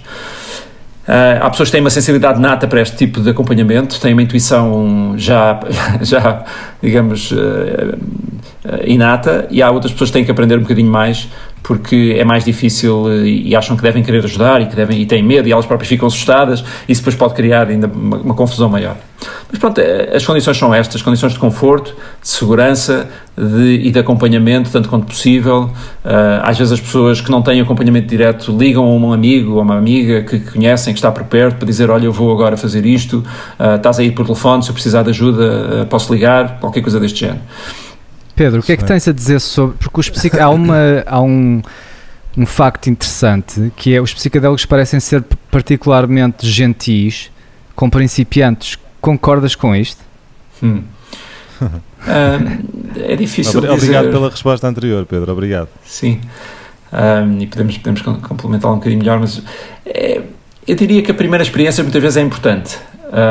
Já se é gentil ou se não é, uh, há quem tenha de facto esta ideia de que ao longo do tempo as viagens ficam mais difíceis. Uhum. Uh, eu não sei se nós temos evidência certa disso ou se tem a ver com determinados padrões de utilização que as pessoas vão fazendo, que depois, uh, por exemplo, há pessoas que querem ir enfim, aumentando as doses progressivamente, porque querem ter viagens mais marcantes, porque querem ter viagens mais, enfim, mais transformadoras e às vezes podem hum, ir mais depressa que a, dar um passo mais depressa que a, que a perna. Mas um, não, não sei, sabes? Não sei se diria se são gentis no início. Pois, uh, talvez esteja com... esteja, talvez esteja a falar da minha própria experiência, porque eu lembro-me de tomar psicadélicos durante anos e as pessoas falavam em bad trips e eu não sabia o que isso era sequer. Uhum. E depois tive a primeira e. Ah, ok, ok. Há o inferno aqui que eu não sabia, que estava aqui mesmo à porta. Eu acho que quem, quem, faz muitas viagens psicadélicas de alta dose, inevitavelmente vai encontrar viagens difíceis. Uh, isso é, é, é, relativamente pacífico e, e conhecido. Um, eh, eu acho que às vezes também coincidem com dias em que nós não devíamos ter tomado, dias em que nós uhum. não devíamos, não estávamos, não estávamos no dia certo para o fazer e, e de alguma maneira não, não, não prestámos atenção suficiente, uh, ou às vezes a dose não bateu certo com aquilo que nós pensávamos. Uh, às vezes há um conjunto de circunstâncias que quando estão juntas, uh, potenciam a, a, probabilidade das pessoas terem uma viagem mais difícil. Uhum. Uh, mas também nos dá empatia, também nos dá é, saber que às vezes ir a lugares negros uh, faz-nos faz crescer e faz-nos perceber o que é que outras pessoas passam muitas vezes, ou, ou faz-nos digamos, sermos mais sensíveis à dor do outro e, à, e também à, digamos, à, riqueza da nossa mente, às, às profundidades que temos dentro de nós que, que às vezes não sabíamos que tínhamos e, e, e, às vezes está, está lá qualquer coisa para nós, está lá qualquer, nessas viagens terríficas ou terríveis, está lá, estão lá, estão lá ideias que nós podemos às vezes tentar desmontar, sim. Eu, eu, ia só, se me permites acrescentar à tua resposta, Pedro, até porque mencionaste há bocado que quando estás numa discoteca, por exemplo, pode ser um mau sítio para, para, para, para experimentar estas substâncias. Eh, eu acho que tem a ver com o facto de haver tanta informação, não é? Tant, tantos estímulos de tanto lado que o nosso cérebro fica tão confuso que não, que não sabemos gerir. Estou a pensar especificamente numa das poucas más experiências que tive, foi, foi precisamente isto: foi estar num lugar Uh, numa festa com demasiadas pessoas uh, e, e, e, não ter. Atenção, numa festa com demasiadas pessoas, eu já estive no Boom Festival em que tens 30 mil pessoas e é um, e é um ambiente completamente apropriado a estar uh, sob este efeito mas eu sinto que é porque há espaço, a qualquer momento podes-te afastar do grupo, ir até ao lago e ter coisas. Mas quando estás num espaço pequeno, onde, numa sala, não é? Onde não tens para onde ir, uh, isto pode mesmo tornar-se muito confuso e tu nem sequer conseguires comunicar com as pessoas, não perceber quem são as pessoas. Uh, portanto, isto só para acrescentar a uma maneira segura de, de, de experimentar isto, não estar num espaço com demasiada informação e, no qual, e do qual não possam sair com facilidade, não é? Sim. Sim, psicadélicos clássicos e, e, e, discotecas não é, uma, não é normalmente uma boa ideia, em geral, a não ser para pessoas que, que, já se conhecem muito bem e que já, já passaram por isto muitas vezes. Ah, há outras substâncias, já agora, que são mais apropriadas e que podem, podem igualmente dar origem a experiências interessantes e, e reveladoras e de abertura. Um, mas doses elevadas de um psicodélico como a LSD ou, com, ou como os cogumelos mágicos, a psilocibina, e espaços de facto com muita informação, com muito barulho, com muitas pessoas que nós não conhecemos, nós queremos mesmo conforto nessas viagens, queremos mesmo segurança e conforto e, e uma, uma, conchinha. É bom estar. estar Ter alguém. E não, é. e não achas que há, que há uma, também uma ligação, não, acho que não mencionámos ainda, a ligação com a natureza e com estas Sim. substâncias. Eu sinto que a experiência é sempre muito mais interessante quando estamos, num, quando estamos no campo, quando estamos na praia, Sim. quando estamos num sítio onde a natureza seja um elemento uh, preponderante. Concordas? Sim, eu ia, precisamente acrescentar isso. Uh, é também uma outra dimensão dos psicodélicos que é fascinante e que ninguém sabe explicar muito bem porque é que os psicodélicos tendem a aproximar-nos da natureza e tendem a ligar-se bem uh, à natureza em geral, e isso inclui as viagens psicodélicas na natureza, que tem uma tradição muito longa, uh, de vários tipos, uh, e de facto poder estar neste espaço expandido, neste espaço alterado, num contexto natural, repito, preferencialmente em segurança, com pessoas que, que, enfim, porque o espaço natural também pode ser, pode ser muito aberto e pode dar origem a, enfim, a surpresas, digamos assim, e até a perigos, não é? se estivermos desacompanhados, mas sim, de facto, há, há, há, um potencial grande de haver uma grande ligação com a natureza, de haver uma, um grande estímulo pelas cores e pelas imagens e pela, pela, pelo esplendor da natureza, que pode acrescentar à, à viagem. E de facto, uma das coisas que se pensa que estas viagens ou que estas experiências tendem a fomentar é realmente a nossa proximidade em geral com a natureza, a nossa maior vontade de cuidar da natureza, de olhar para a natureza, de, de querer estar mais em contacto com ela. Há alguns estudos que apontam nessa direção. Uh, há um indicador que se chama de relacionamento com a natureza, ou nature relatedness, que uhum. parece aumentar e é, e é muito frequente ouvirmos pessoas, eu próprio tive essa experiência também, ouvirmos pessoas que nos dizem que passaram a ver a natureza de maneira diferente e depois isto tem implicações muito interessantes porque pode ter implicações na maneira como nós nos alimentamos, pode ter implicações na maneira como nós consumimos, uh, digamos, uh, produtos de origem natural ou não, uh, até a maneira como queremos deixar de contribuir para a poluição do nosso meio natural e tornarmos um pouco mais sensíveis às, às questões da sustentabilidade e da proteção da, do ambiente natural. Portanto, é muito interessante os psicodélicos poderem, enfim, uma substância tão pequenina e tão, e tão aparentemente tão frágil, poder levar a alterações que podem alterar o rumo da vida de uma pessoa no, em coisas tão, tão marcantes como... E do mundo. É uma substância que pode salvar o mundo. Desculpem esta afirmação Timothy ousada. Leary. Aí está Timothy, Timothy Desculpem esta afirmação ousada, Sim. mas é, é, estás a dizer uh, coisas interessantíssimas, Pedro, que eu já senti na pele, que é exatamente isso, a proximidade e o contato com a natureza e a confusão. Eu hoje em dia já, já parei de comer carne, já parei de comer peixe, estou mesmo a, e, e, sei que a razão, quer dizer, entre outras coisas, uh, foi muito alimentada e fomentada pelo, pelo meu, pelas minhas experiências uh, psicadélicas. E, uh, e de facto a maneira como consumo as coisas, a maneira como eu penso no mundo é, é alterada, portanto Portanto, vou repetir, eu acho que isto é mesmo uma substância que poderá salvar uh, o mundo. Sim, porque, porque te tira, é o que já falámos, é aquilo tira-te o ego, tira-te aquela perspectiva que tu és um ser unitário, desconectado. E, e de repente, quando esse ego vai de férias, conectas-te a tudo conectas-te às pessoas, é a conexão que já lá está, porque na realidade tu fazes parte da Terra, tu vens da natureza, o teu corpo é natureza. E então, Sim. quando esse. Tu chamas do árbitro, não é, uh, Pedro? É, quando esse, vezes, Eu gosto do árbitro, porque o árbitro é, tem aquele aspecto de filtragem, onde não deixa coisas acontecer. E é isso uhum. muito que o ego faz: é não, isto não, isto fica recalcado. Eu, vou, eu quero aqui um, um modelo preditivo do ambiente. Uhum. Uh, mas sim, é, é, um, é, um, é um protetor da nossa identidade, não é? O ego é aquilo que está sempre a medir se o que está a acontecer está de acordo com a imagem que tu tens de ti próprio, com a, com a digamos, a identidade que criaste. E, como tu estavas a dizer, por definição, uh, se nós nos identificamos com algo, isso separa-nos do outro.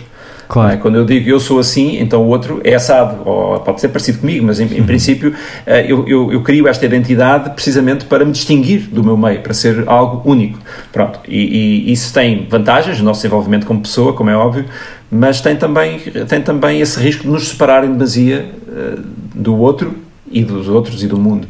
E, e, hoje em dia nós vivemos de facto muito isolados e, e estas experiências têm esse esse condão de, de, quebrar estas separações e de nos mostrar que uh, o ego é apenas uma, é uma ferramenta, uma construção que é muito útil, mas não precisa de ser sempre ele a mandar e nós podemos ir vendo o mundo e ir estando no mundo com maior uh, abertura e, e, pondo o ego no, ao nosso serviço e não uh, ele como ditador completo. Uhum. Agora, se vai mudar o mundo ou não, é toda uma outra discussão, podemos ir por aí, mas... Uh... esse, esse ego que mantém a experiência constante, que prevê o que vai acontecer e tem assim um modelo da realidade uh, assim, previsível, vamos dizer, uhum. uh, como é que...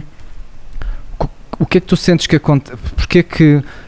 Isto é uma coisa que tu falaste no teu artigo, que é esta experiência psicadélica depois dá-te uma autodeterminação, que é isso que tu usas, não é? Autodeterminação uhum. de autoconfiança, autonomia. Porquê é que uhum. achas que uma experiência de desarrumação, de disrupção, te dá uma, uma capacidade de, de explorar o mundo? Podias dizer que era o oposto, não é? Se tu estás no caos, não vais conseguir uhum. voltar à ordem Sim. e... Essa é uma boa pergunta, Hugo. Interessante. Se calhar uma maneira de ver pode ser esta, que é, uh, ao desmontares esta estrutura de nível de superficial, de alguma maneira, de nível superior, que é uma espécie de gestor uh, que está muito ligado ao dia a dia, àquilo que é concreto, uh, enfim, àquilo que nós temos mesmo que realizar, etc.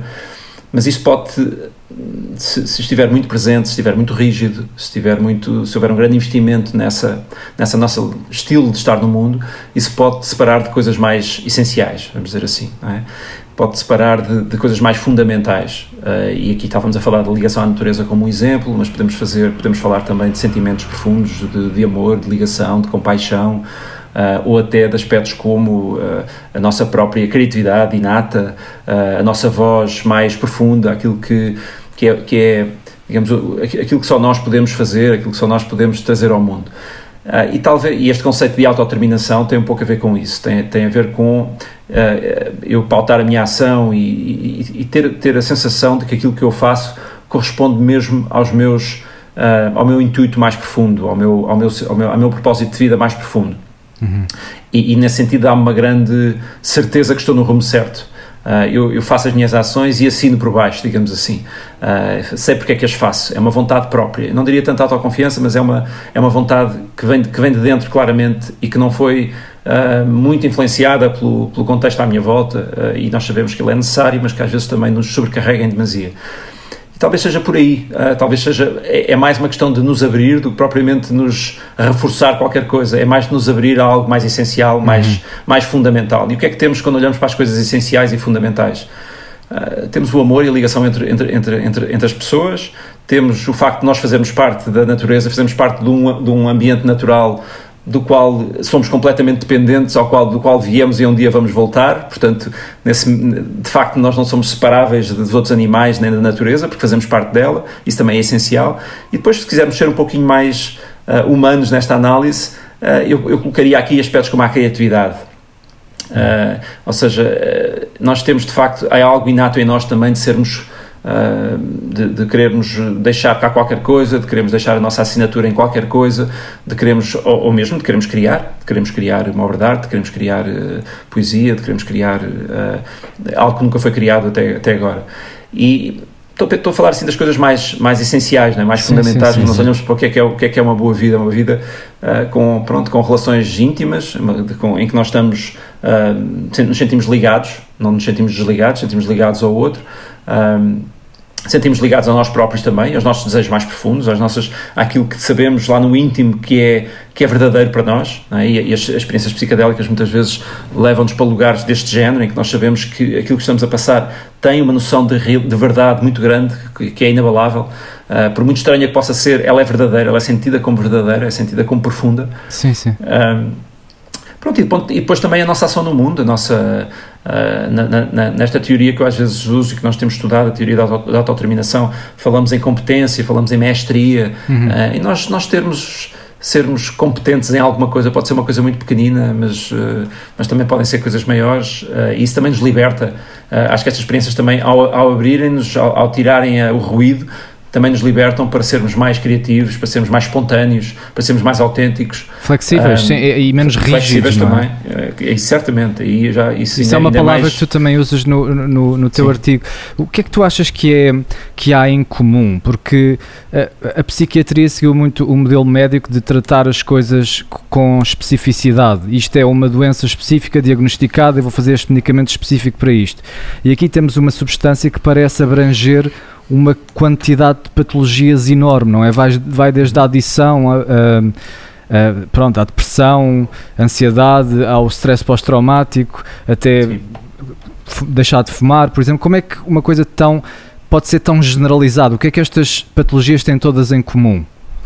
Eu acho que estavas no caminho certo aquilo que eu posso, enfim, posso tentar explicar a este respeito e é uh, e que passa precisamente por uh, todas estas condições terem em comum padrões de pensamento, de sentimento ou de emoções e de comportamentos demasiado rígidos, demasiado, demasiado intrincados e dos quais nós não nos conseguimos desligar com facilidade, não nos conseguimos libertar. E, e, e, isso, isso corta-nos graus de liberdade, é? corta-nos uh, precisamente o que estávamos a falar há pouco, a criatividade, a espontaneidade, a, a, a abertura para o outro, uh, e ficamos um pouco reféns e, e, ruminativos face a estes padrões e estes comportamentos, que depois muitas vezes traduzem em comportamentos, é? que é face visível destes processos, são de facto, uh, são, são muito têm pouca flexibilidade, têm pouca margem de manobra uh, e, e, nós ficamos presos neles, ficamos presos nestes padrões de pensamento.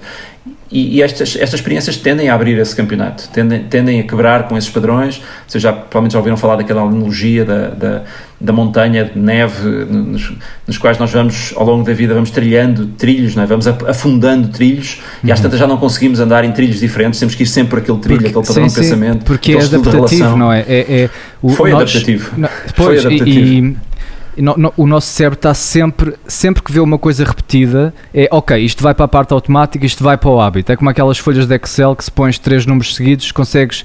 E uhum. isto é para, portanto, estes modelos internos, nós quando vemos a realidade, não vemos mesmo a realidade.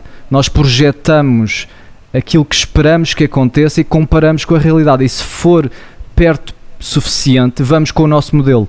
Nem sequer Sim. olhamos. Que é para poupar tempo e para para reduzir aquilo que o, que o Harris chama de entropia, não é? De, de algo que é Sim. imprevisível.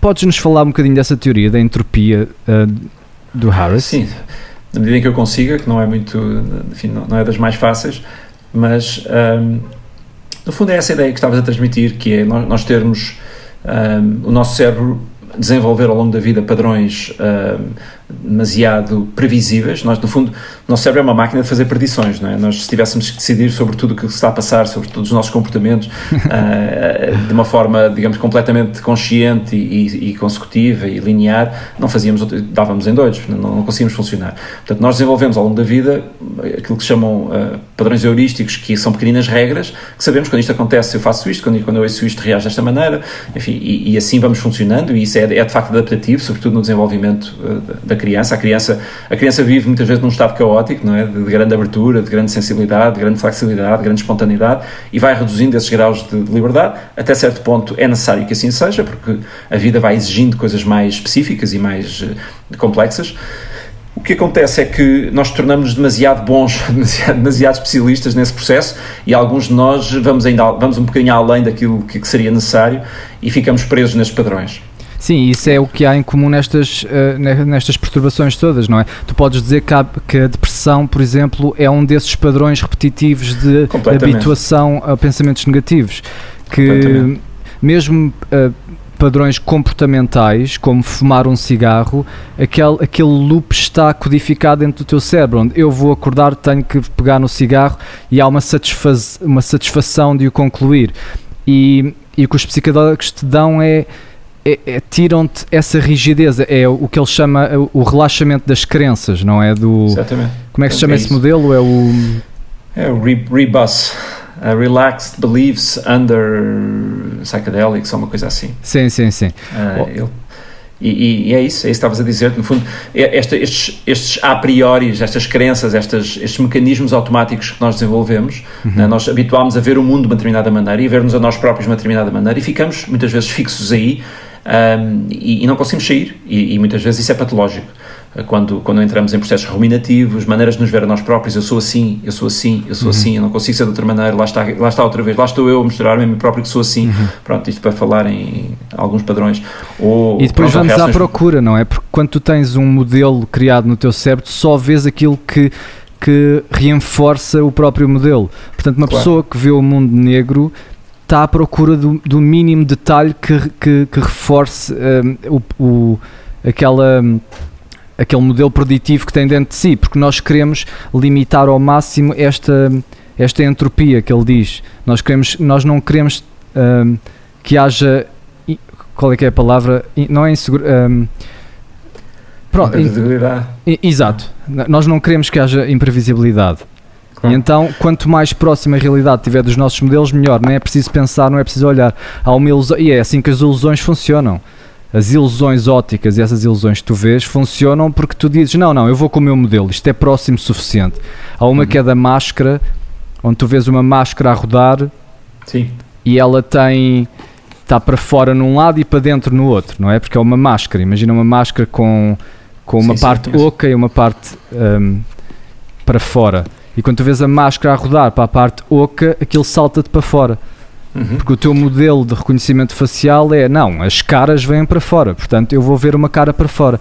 E claro. curiosamente, em doses altas de psicodélicos, não sei se esta informação está correta, mas ouvi alguns, em doses altas de psicodélicos não tens essa ilusão. Eu penso que há essa expectativa. Eu acho que o Michael Pollan tentou, tentou testar esse modelo numa das suas experiências e aquilo não correu exatamente como ele estava à espera. mas, há, mas, mas não importa, porque o princípio acho que funciona, o princípio é correto. Uhum. E, e, e, é isso. E ao quebrarmos estes padrões, uh, ao limparmos esta, ao limparmos a máquina, às vezes uso esta, esta analogia do reset, de, do, do, do, de fazer o reboot do sistema. Um, ficamos mais, mais libertos, ficamos mais flexíveis, ficamos mais abertos e mais uh, criativos, digamos assim, na maneira de ver o mundo. Uhum. Uh, e depois, depois há uma outra dimensão que às vezes não é, falado, não é tão falada, que é isso depois entra na nossa experiência da vida, no dia a seguir, na semana a seguir, entra na maneira como nós falamos com as pessoas, entra nas experiências que nós escolhemos ter, entra na maneira como nós comunicamos, de, enfim, na maneira como nós nos vemos a nós próprios. Isso depois tem, isso, isso tem um próprio, isso depois tem, isso mesmo tem um caráter curativo também, tem, tem uma, é, é um processo terapêutico em si mesmo, não é só a experiência em si. É que nós depois damos, começamos a funcionar de maneira diferente, não é? Ia só dizer, interrompendo-te, desculpa, que costuma usar-se aquela expressão quando, quando tomamos psicodélicos, há umas portas que se abrem que depois já não fecham, não é? No fundo é isso que estás a dizer. Sim, é isso. Uh, é, é, é, eu não sabia que era possível falar assim. Eu não sabia, eu não sabia que, eu, que, eu que eu nesta situação me conseguia comportar desta maneira. Eu não sabia que conseguia olhar para esta situação e não ver sempre da mesma forma. E, e, claro. e, e, e nesse sentido, nomeadamente no que toca às, às nossas relações, porque eu acho que muita da, muita da, dos, muitos dos processos terapêuticos Se passam em relação, não, é? não, só a nossa relação com nós próprios, mas também a relação com o outro, a relação com os, com os, com os nossos familiares, com os nossos queridos, com, os, com, as pessoas com quem mais, mais vezes privamos essas relações depois alteram-se, porque as pessoas começam a ver coisas diferentes em nós, nós começamos a comunicar de maneira diferente e às tantas, uh, e às tantas a mudança está a acontecer, a transformação está de facto a acontecer e nós nem damos por isso, mas estamos a, a, viver de forma diferente no mundo, a olhar para nós de forma diferente. Eu não sabia que era capaz de fazer isto, não sabia que era capaz de aceitar esta realidade, não sabia que era capaz de me aventurar. Uh, por exemplo, eu não sabia que era capaz de dançar, que é uma coisa que, que nós ouvimos ah, imenso, imensas vezes, não é? A quantidade de pessoas que passaram a dançar e a gostar de dança Uh, ou eu não sabia que, gostava, que, que, conseguia admirar este tipo de música, ou gostar deste tipo de música, por exemplo, também acontece com frequência. Um, são experiências novas e, e isso depois é, é, pronto, é, uma, é, uma, é uma identidade nova, é uma, é uma, tornámos mais dinâmicos, mais flexíveis. É, essa da música é incrível, não é? Quando a gente, quando, quando, quando começamos a ouvir música em psicodélicos e depois entendemos a música de outra maneira, realmente parece que estamos a ouvir outra coisa, não é? Uma coisa que nunca tínhamos ouvido na vida e de facto depois quando, quando voltamos a estar anormais uh, ela está lá a mesma, não é? Tal, lembramos-nos né, dessa sensação. Isso é, seria interessante um, distinguir, porque as, estas experiências em contexto terapêutico psicadélicos são sempre acompanhadas de música, não é? O, o uhum. participante normalmente está com os headphones a ouvir música e com os olhos fechados parece óbvio, não é? Mas o, qual é que será que é o papel da música nisto tudo? Porque as experiências que nós temos com a música é que quase que a música está a pintar uma arquitetura de padrões à nossa frente quando estamos sob estas substâncias. E nunca se fez esta comparação, não é? De, de saber qual é que é o componente da música a comparar com uma experiência psicodélica sem nada, por exemplo. Aliás, na, na ayahuasca, tive com uma pessoa no outro dia que me estava a contar a experiência dela e ela diz que o próprio Shaman toca músicas para te levar a sítios, não é? Que às vezes a música é mesmo má, que é mesmo supostamente para tu estares em, em atrito.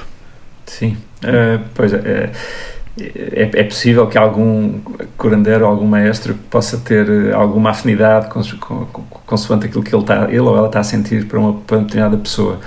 Uh, habitualmente a música é mais comum uh, e não é, não é música dirigida a uma pessoa só nas experiências em grupo. Ah, qual é o papel da música? É difícil dizer, ah, ninguém sabe exatamente porque é que a música é tão importante, mas o que sabemos é que a música sempre esteve presente nas, em, em, quase todas, se não todas as tradições de utilização destas substâncias ao longo da nossa história e continua a estar presente. Então, eu acho que é um bom exemplo. Os, os, os ícaros, uh, que, nomeadamente, a tradição Shipibo usa, com frequência, mas quase sempre está presente a música. Nas tradições de, de Peyote e de São Pedro uh, também a música está presente e muitas vezes música ao vivo que, que está a ser tocada. Há uma diversidade muito grande de, de músicas que são usadas tradicionalmente. Um, e, e, e, mas, mas o que é facto é que está presente. E nas experiências terapêuticas, tem-se, desde sempre se, se sentiu que a, a, sensibilidade à música de uma pessoa sobre o efeito destas, destas substâncias é muito grande e que a música tem um papel de indutor, condutor, de guia, uh, no fundo potencia a experiência é, é uma área muito difícil de estudar porque então é, por várias razões é? porque primeiro então quando, quando, são experiências em grupo ainda mais difícil é perceber o que é que seria a música perfeita para uma pessoa quando estão nove pessoas à, à volta dela. E, e se calhar não está a gostar daquela música ou não estão a gostar da música. Mas sim as músicas às vezes podem ser desafiantes às vezes podem ser aborrecidas às vezes podem ser hilariantes às vezes podem ser hilariantes às vezes podem ser divinais até, até irem ao boom e ouvirem um ganda trance no main floor.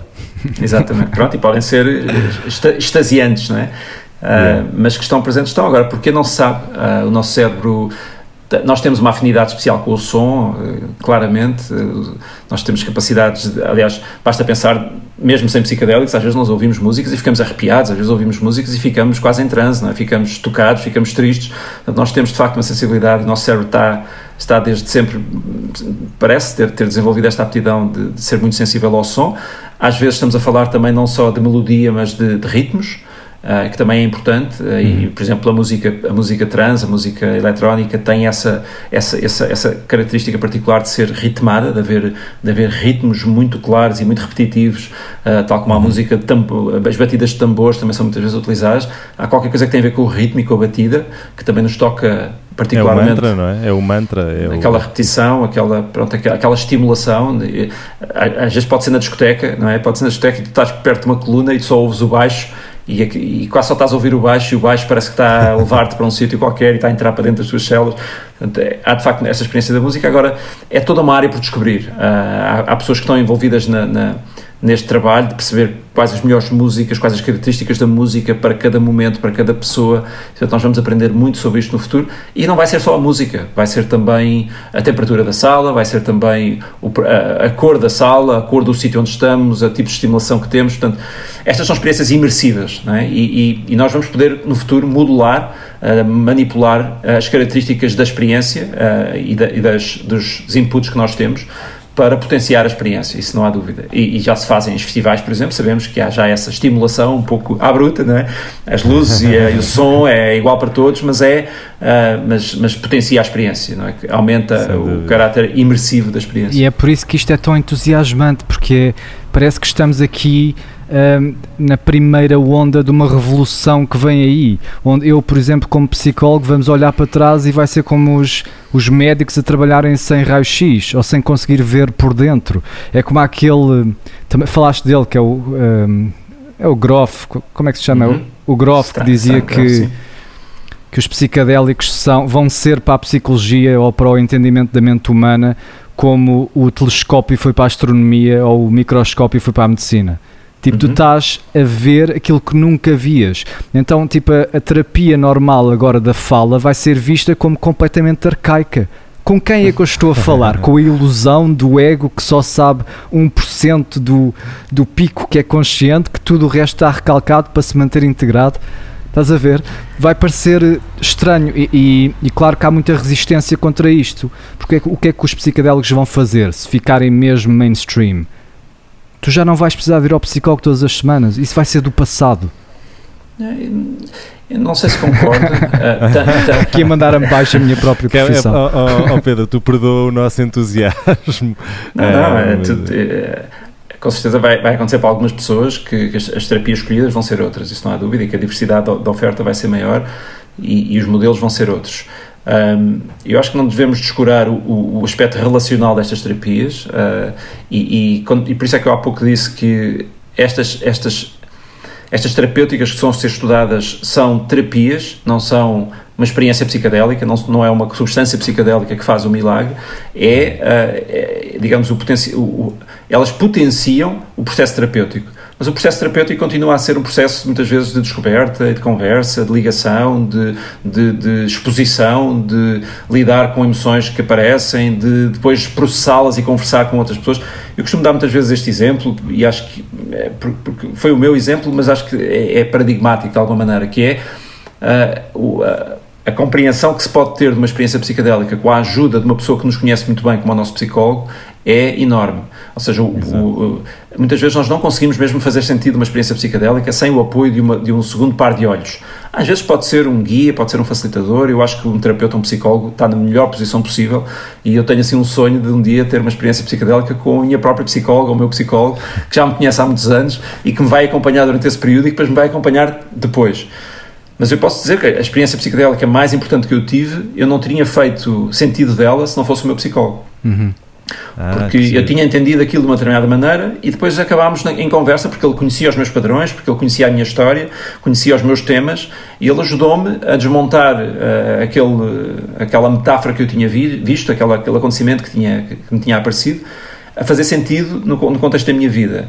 Isso depois deu, deu origem a um, a um, conjunto de processos terapêuticos, mesmo em família, que eu não tinha, não tinha conseguido quase certeza fazer sozinho sem, uhum. sem o apoio dele naquela altura. Enfim, é um exemplo, vale pelo que vale, mas dá muita ideia da, do processo terapêutico que muitas vezes passa por conversa, passa e, por e tu, tu, ligação. tu fazes parte de um projeto holandês, podes-nos falar disto? Desculpa aí, não, não tenho aqui o nome em mão, que, que treina psicólogos e técnicos para desempenhar essas funções de, de, de, ajudar, de dar a mão à pessoa vá durante esta experiência e fazer o acompanhamento todo? Sim, quer, quer nos estudos científicos que já estão a decorrer e são cada vez mais, quer em alguns contextos terapêuticos que já existem, por exemplo, nomeadamente com a utilização da ketamina, que é legal, e hoje em dia já existem clínicas de ketamina, um pouco por todo o mundo, uh, que têm o mesmo princípio, têm o mesmo modelo terapêutico, de uma experiência psicadélica e depois de uma terapia antes e depois. Quer no futuro, quando estas terapias passarem a, estar a ser, passarem a ser legais, para todos estes contextos, e eles vão crescer necessariamente, vão ser precisas pessoas treinadas, vão ser precisos facilitadores treinados na terapia psicadélica ou na psicoterapia assistida por psicadélicos, terapia assistida por psicadélicos, como queiramos chamar. E, portanto, neste momento está a haver uma grande procura de, de treino nesta área, de formação nesta área. Em Portugal ainda não se sente muito, uh, mas noutros países, nomeadamente Inglaterra, nos Estados Unidos, no Canadá em, em particular, uh, e também começa a aparecer já no centro da Europa e na Holanda em particular, porque tem uma legislação mais permissiva e já é possível fazer algumas experiências lá que não é possível noutros sítios do mundo, há de facto uma grande procura e há neste momento já uma grande oferta. Um, há pouco mencionaram o website Safe Journey, que é um website que nós lançámos aqui há uns meses atrás, precisamente para discutir estes assuntos e para trazê-los para, para, para, para, para, o acesso à pessoa comum. E uma, um dos artigos que lá publicámos, que eu vou atualizando constantemente, e não ontem fui atualizá-lo, é mesmo uma listagem de ofertas de treino para facilitadores. E por todo o mundo, hoje em dia com treino online, então, uh, que, que já se difundiu, há muita oferta já conseguimos identificar talvez 20 empresas neste momento no mundo que estão a fazer essa oferta.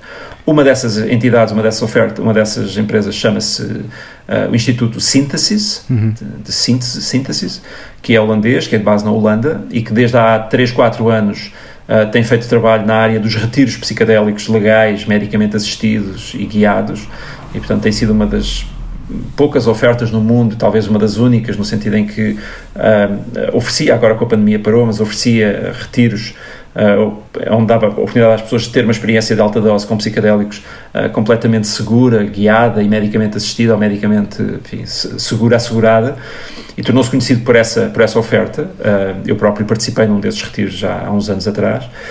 E agora, um pouco por causa da, da, da pandemia, criou outras uh, ofertas, outros serviços, e precisamente um desses serviços é um programa de treino de facilitadores com duração de um ano, uh, bastante intenso, uh, em que vai também, em, que vai incluir também uma, uma, experiência, aliás, mais do que uma experiência psicadélicas na uhum. Holanda, porque, como vocês poderão saber, na Holanda as, as trufas psicadélicas são legais, têm, têm, têm, têm psilocibina tal como os cogumelos e, portanto, podem ser comercializadas, podem ser utilizadas em vários contextos e, e é, é essa janela de oportunidade que muitas pessoas têm utilizado e agora também estes, estes futuros profissionais vão utilizar.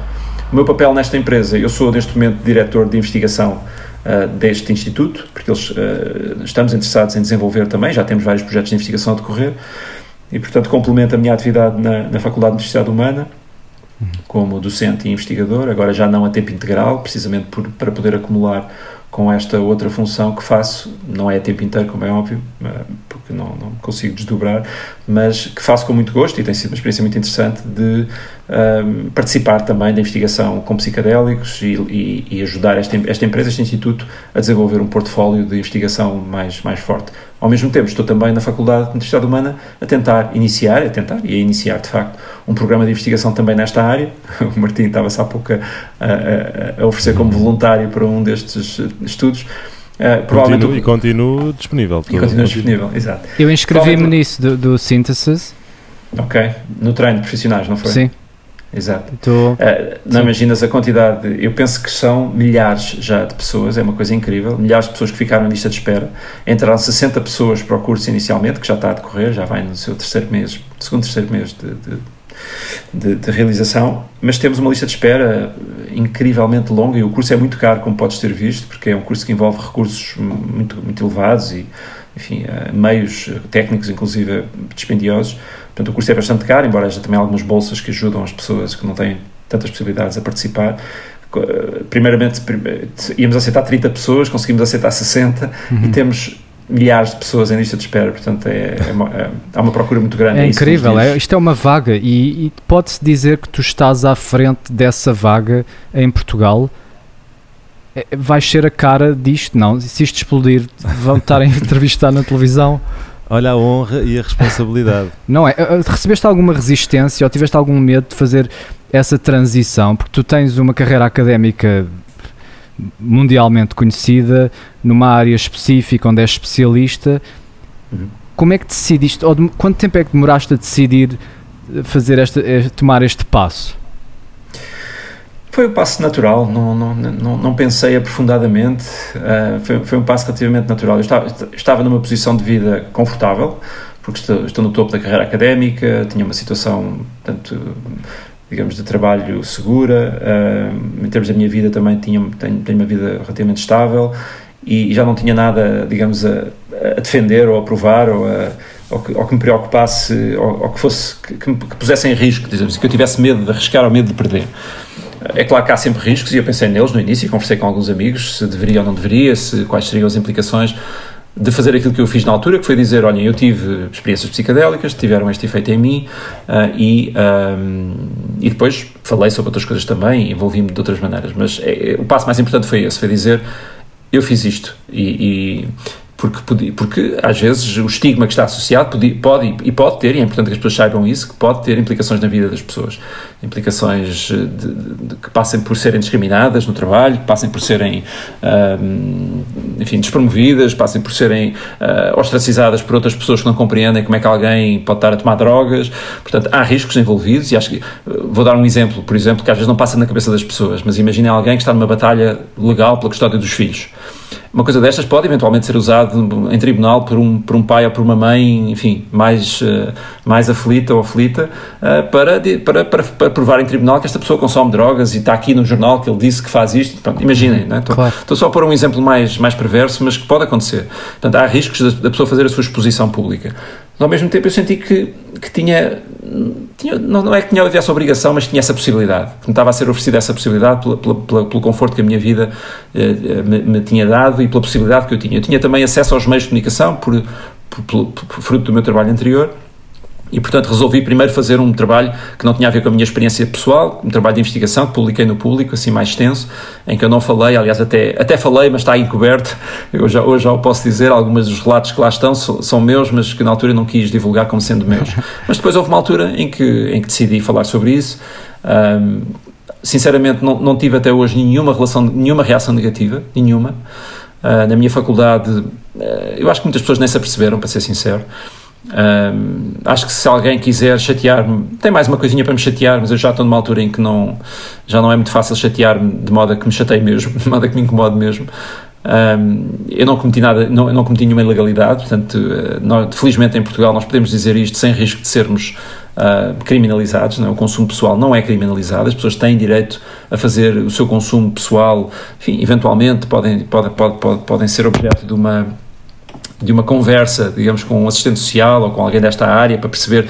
É uma lei que foi criada para pessoas que têm consumos problemáticos, não para quem tem consumos de psicodélicos que não são problemáticos, mas de facto, felizmente, nós não temos esse estigma da, da, da criminalização que muitos outros países têm. Foi, foi um processo natural, acho que hoje em dia já não estou nessa, já não preciso de o fazer, já fiz, estou, estou mais interessado em falar de outras coisas, mas, por exemplo, estive ligado a um, a um movimento, e ainda estou de alguma maneira apoiante, que se chama Thank You Plant Medicine, que foi um movimento só de trazer a público histórias uh, de pessoas que tinham tido experiências psicodélicas e as tinham mantido no, no armário uh, durante muitos anos.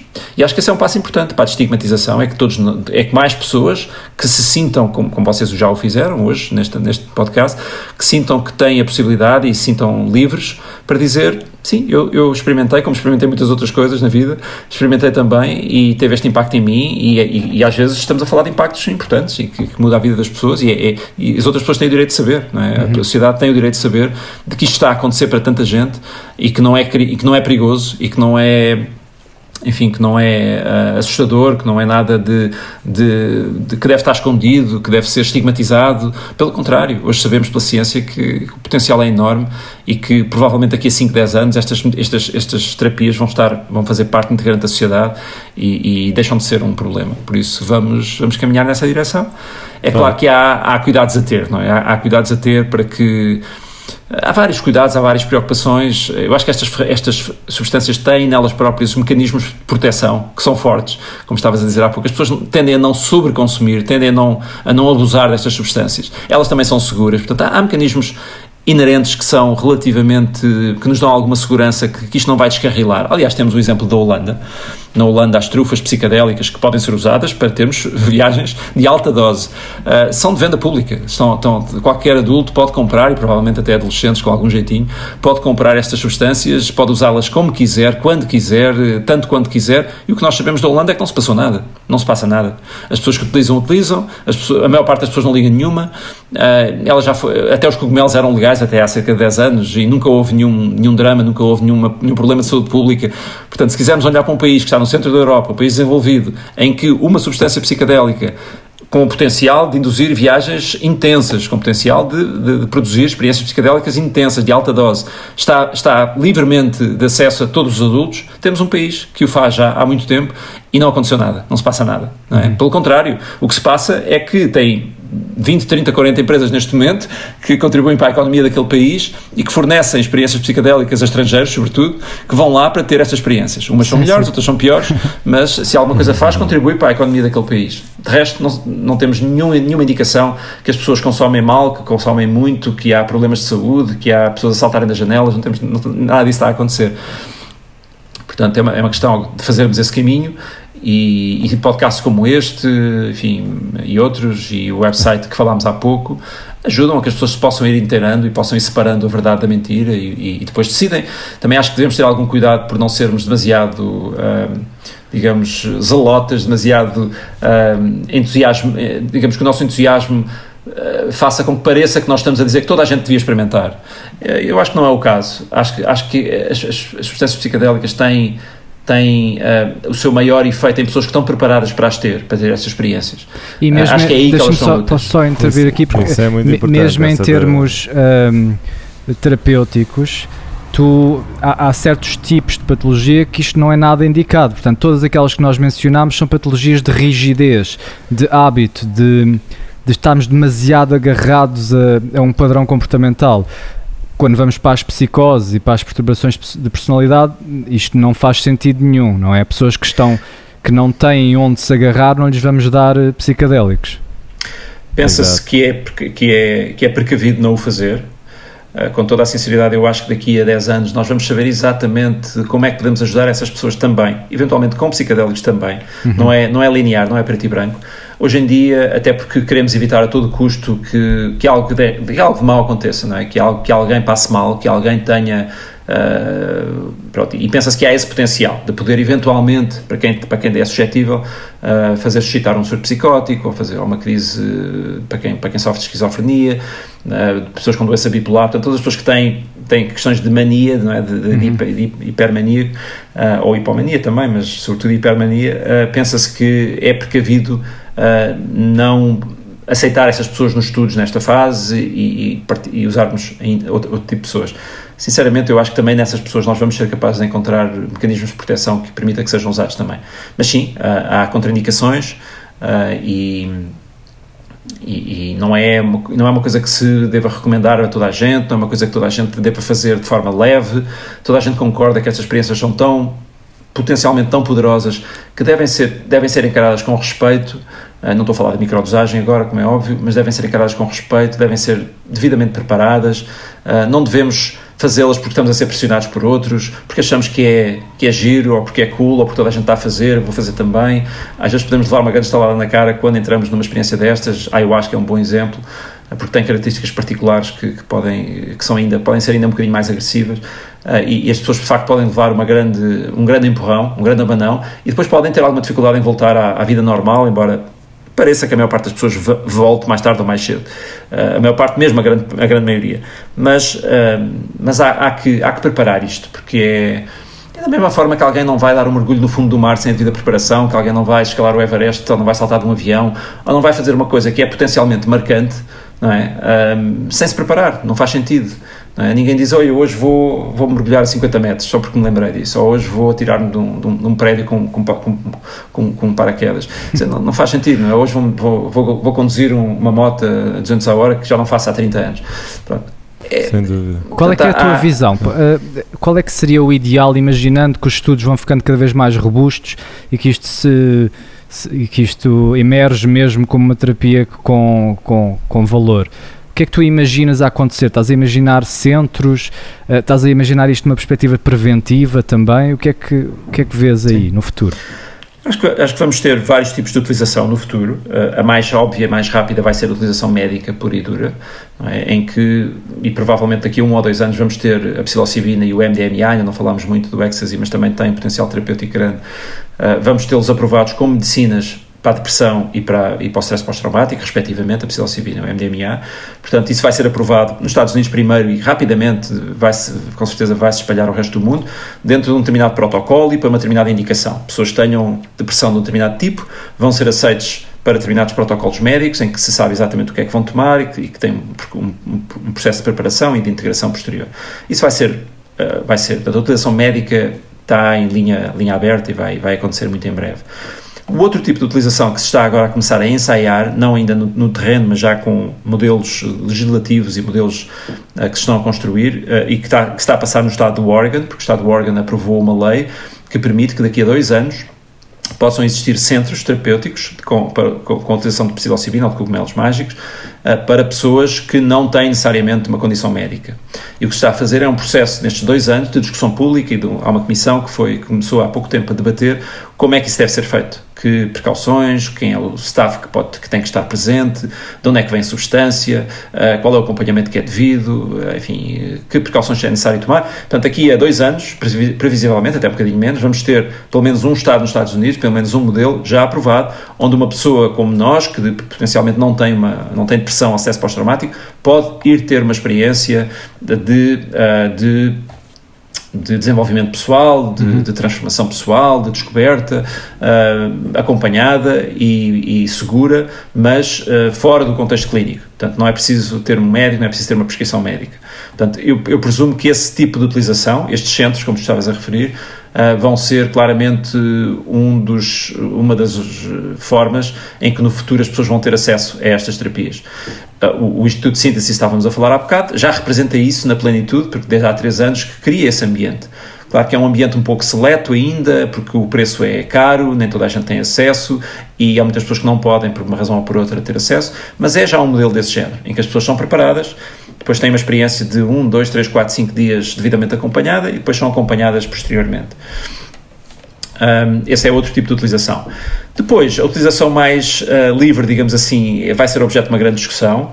Uh, se, hoje a discussão prende-se muito à volta de se a descriminalização é suficiente, se o modelo que temos em Portugal é suficiente.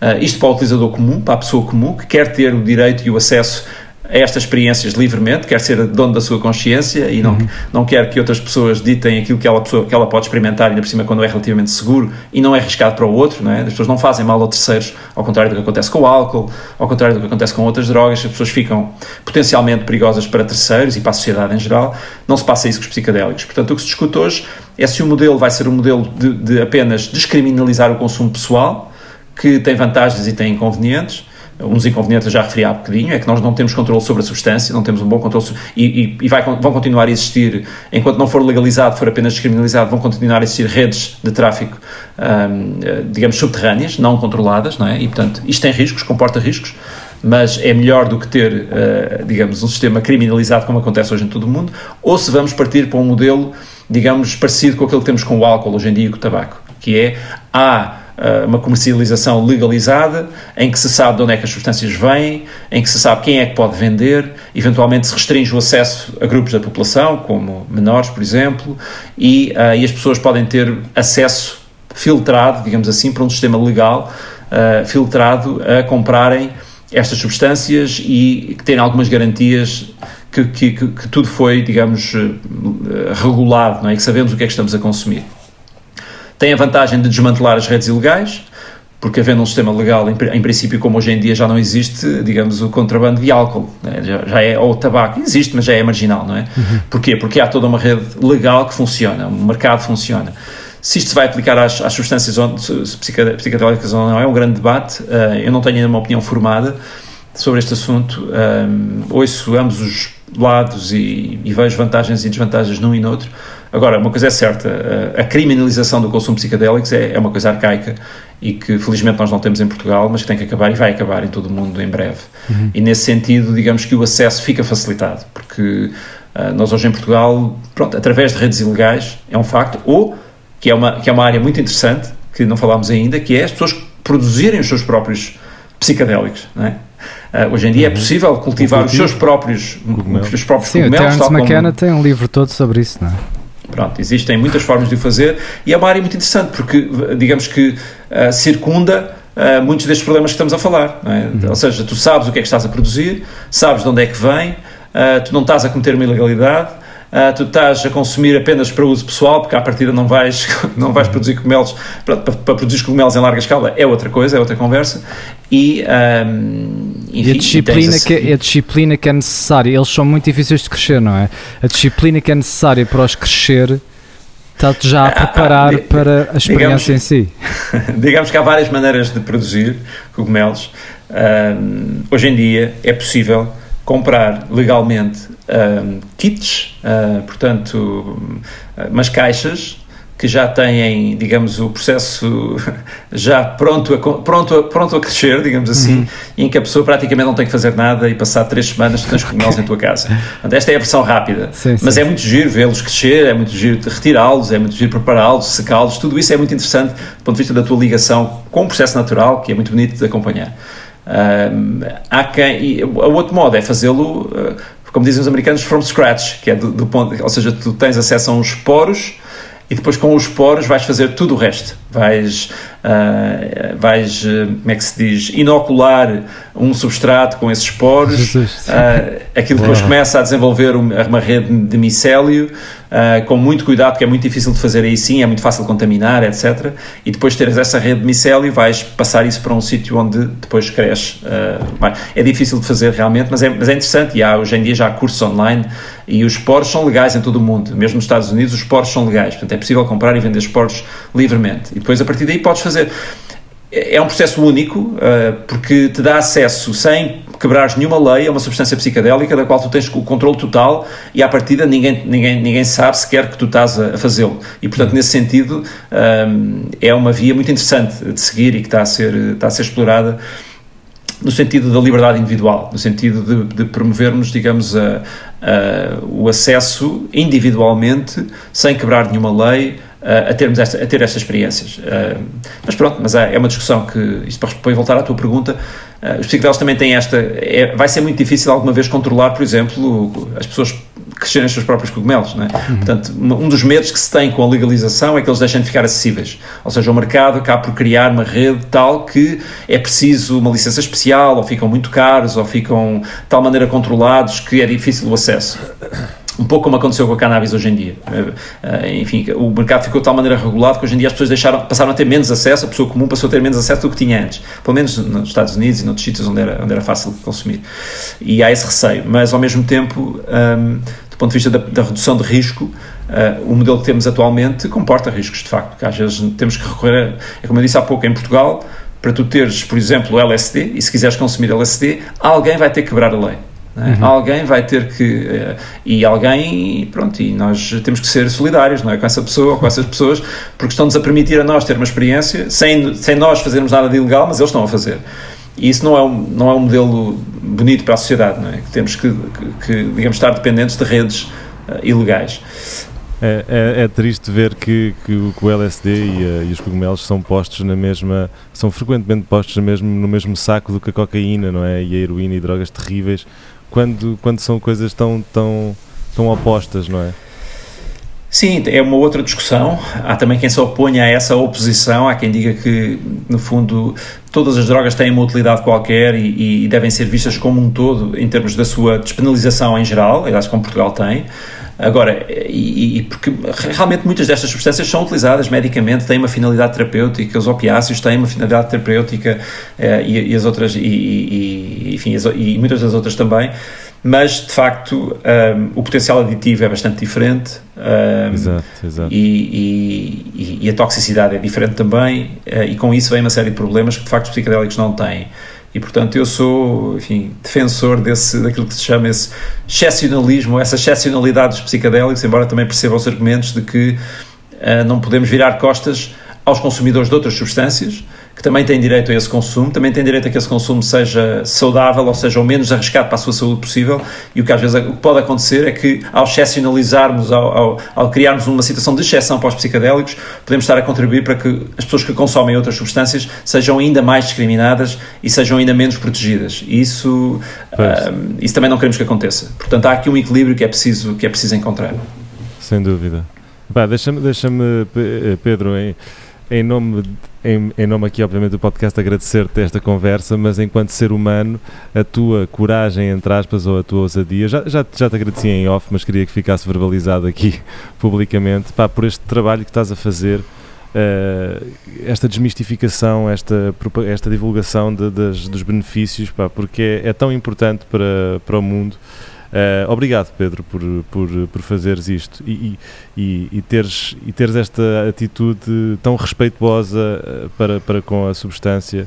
Uh, é, é, muito bonito ver, pá. Obrigado. Espero que seja mesmo como o Hugo disse, que sejas a cara e que sejas o, uh, a crista da onda que, que vem revolucionar o, o país, não é? Deste, neste movimento de, de, de de desmistificação, passando a repetição da palavra, uh, destas substâncias. Pá. Obrigado, Pedro.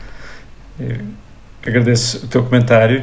Um, Dir-te apenas que das coisas mais bonitas que, que os psicodélicos me têm trazido um, são, é um, a possibilidade de conhecer outras pessoas e de estar com outras pessoas e de, de conhecer pessoas novas que estão também neste meio.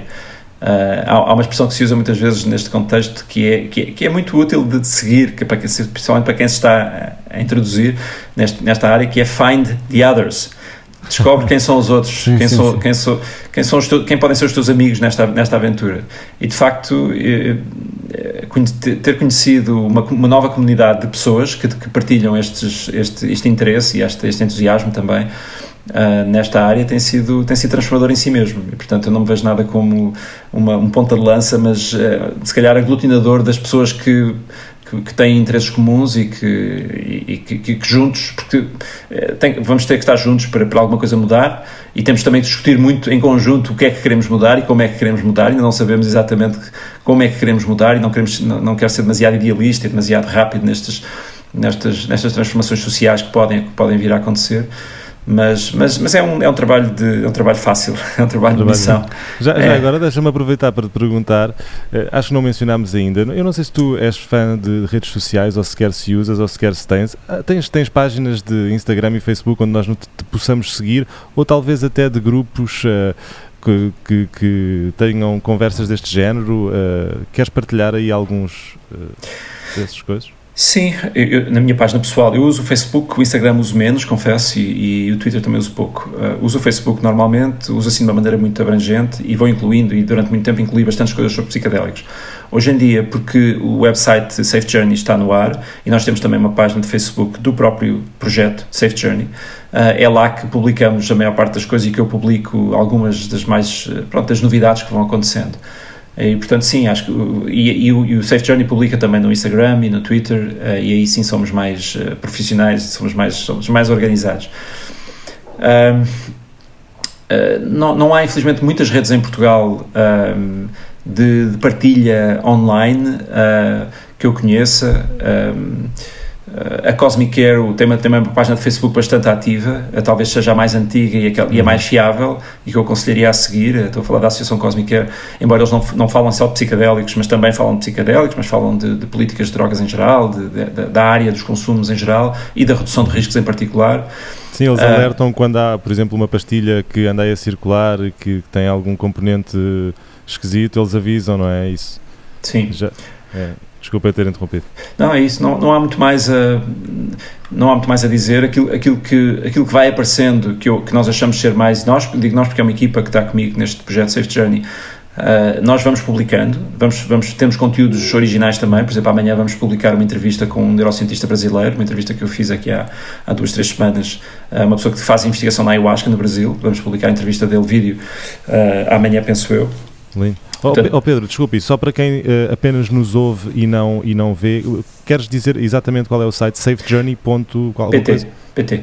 Safejourney.pt. Okay, Safejourney em inglês.pt. E o nosso, nosso subnome é um bocado, é um bocado paradoxo, um paradoxo, mas é psicodélicos em português, embora o título seja em inglês, mas é uma brincadeira. sim, sim, sim. Uh, mas okay. nós gostámos tanto de Safe Journey que não conseguimos desligar-nos e não havia um bom título em português. Mas sim, safejourney.pt, tanto no Facebook, uh, ah, PT é o website, e depois através do website é fácil apanhar as redes sociais.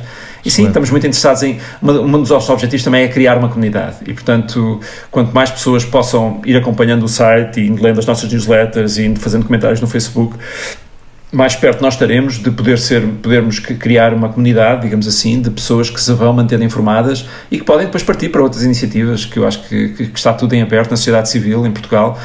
Uh, existe uma sociedade psicodélica de Lisboa uh, que tem também funcionando, tem tido um papel interessante em algumas, alguns fóruns públicos de discussão e e, uh, e vai fazendo também umas atividades e tem também um grupo de integração que fomenta, portanto, pessoas que tiveram experiências e que depois podem querer ter um grupo ao qual pertencer para ajudar a processar essas experiências. A Sociedade Psicodélica de Lisboa é pequenina, eu gostava, eu gostava de ver a sociedade mais mais aberta, com mais pessoas. Tem sido um esforço bastante isolado, digamos assim, da sua fundadora.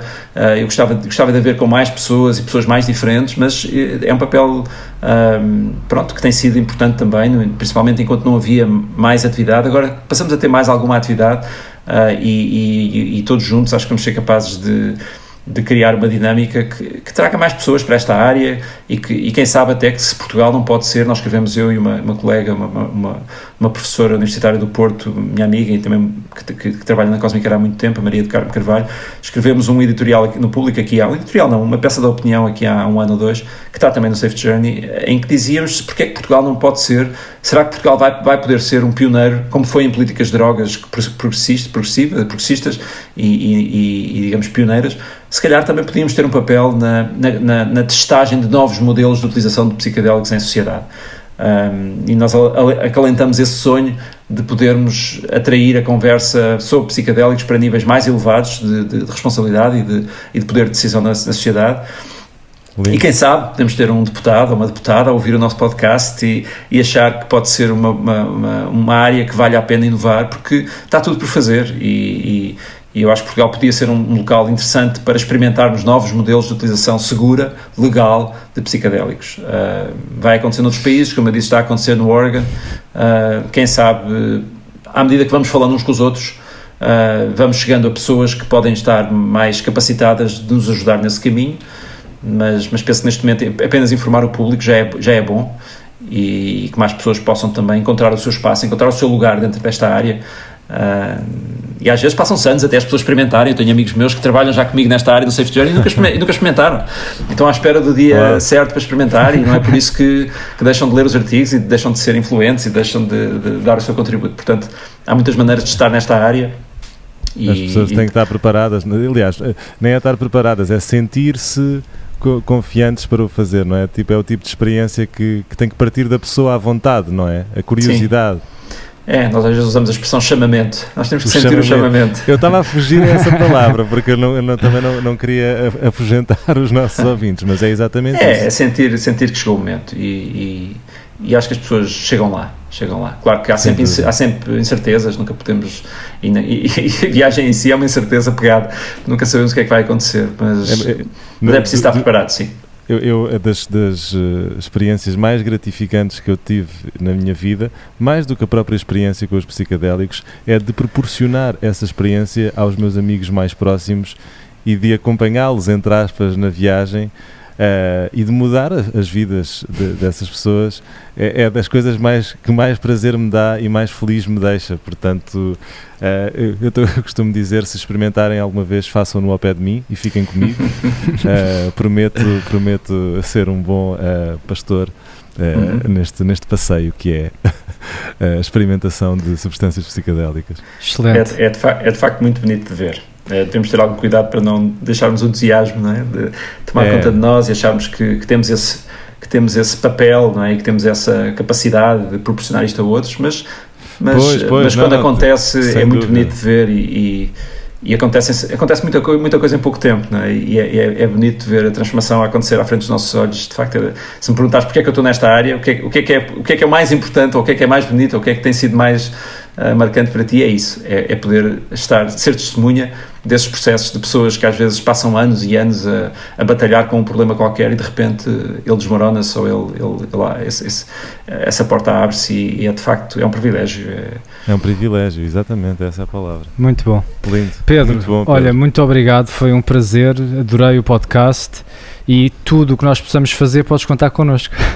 Por favor, por favor. Vamos, Queremos vamos. fazer parte da onda vamos embora e quem sabe temos outras conversas pela frente daqui a um ano ou qualquer atualizamos porque está, está, está numa dinâmica muito grande as coisas estão a mudar todos os dias eh, quem sabe podemos, podemos continuar a falar sobre este assunto, talvez claro, temas sim, mais, mais específicos. Eu sinto é? que, nós não... tocámos em imensa coisa que eu, que eu tinha aqui eh, na, nas minhas notas. Podemos com certeza sim. fazer isto outra vez. usem, usem e abusem. Estou cá. Fiz, okay. Pedro, muito, muito obrigado mais uma vez. Uh, obrigado também a todos os que nos estiveram a ouvir, obrigado Hugo. Uh, não se esqueçam, uh, safejourney.pt, sigam o trabalho do Pedro, vamos criar esta comunidade. falem connosco através de maushabitospodcast.gmail.com e malta, façam boas viagens em segurança e sobretudo, a palavra mais importante, com respeito por, por estas substâncias. um abraço, obrigado.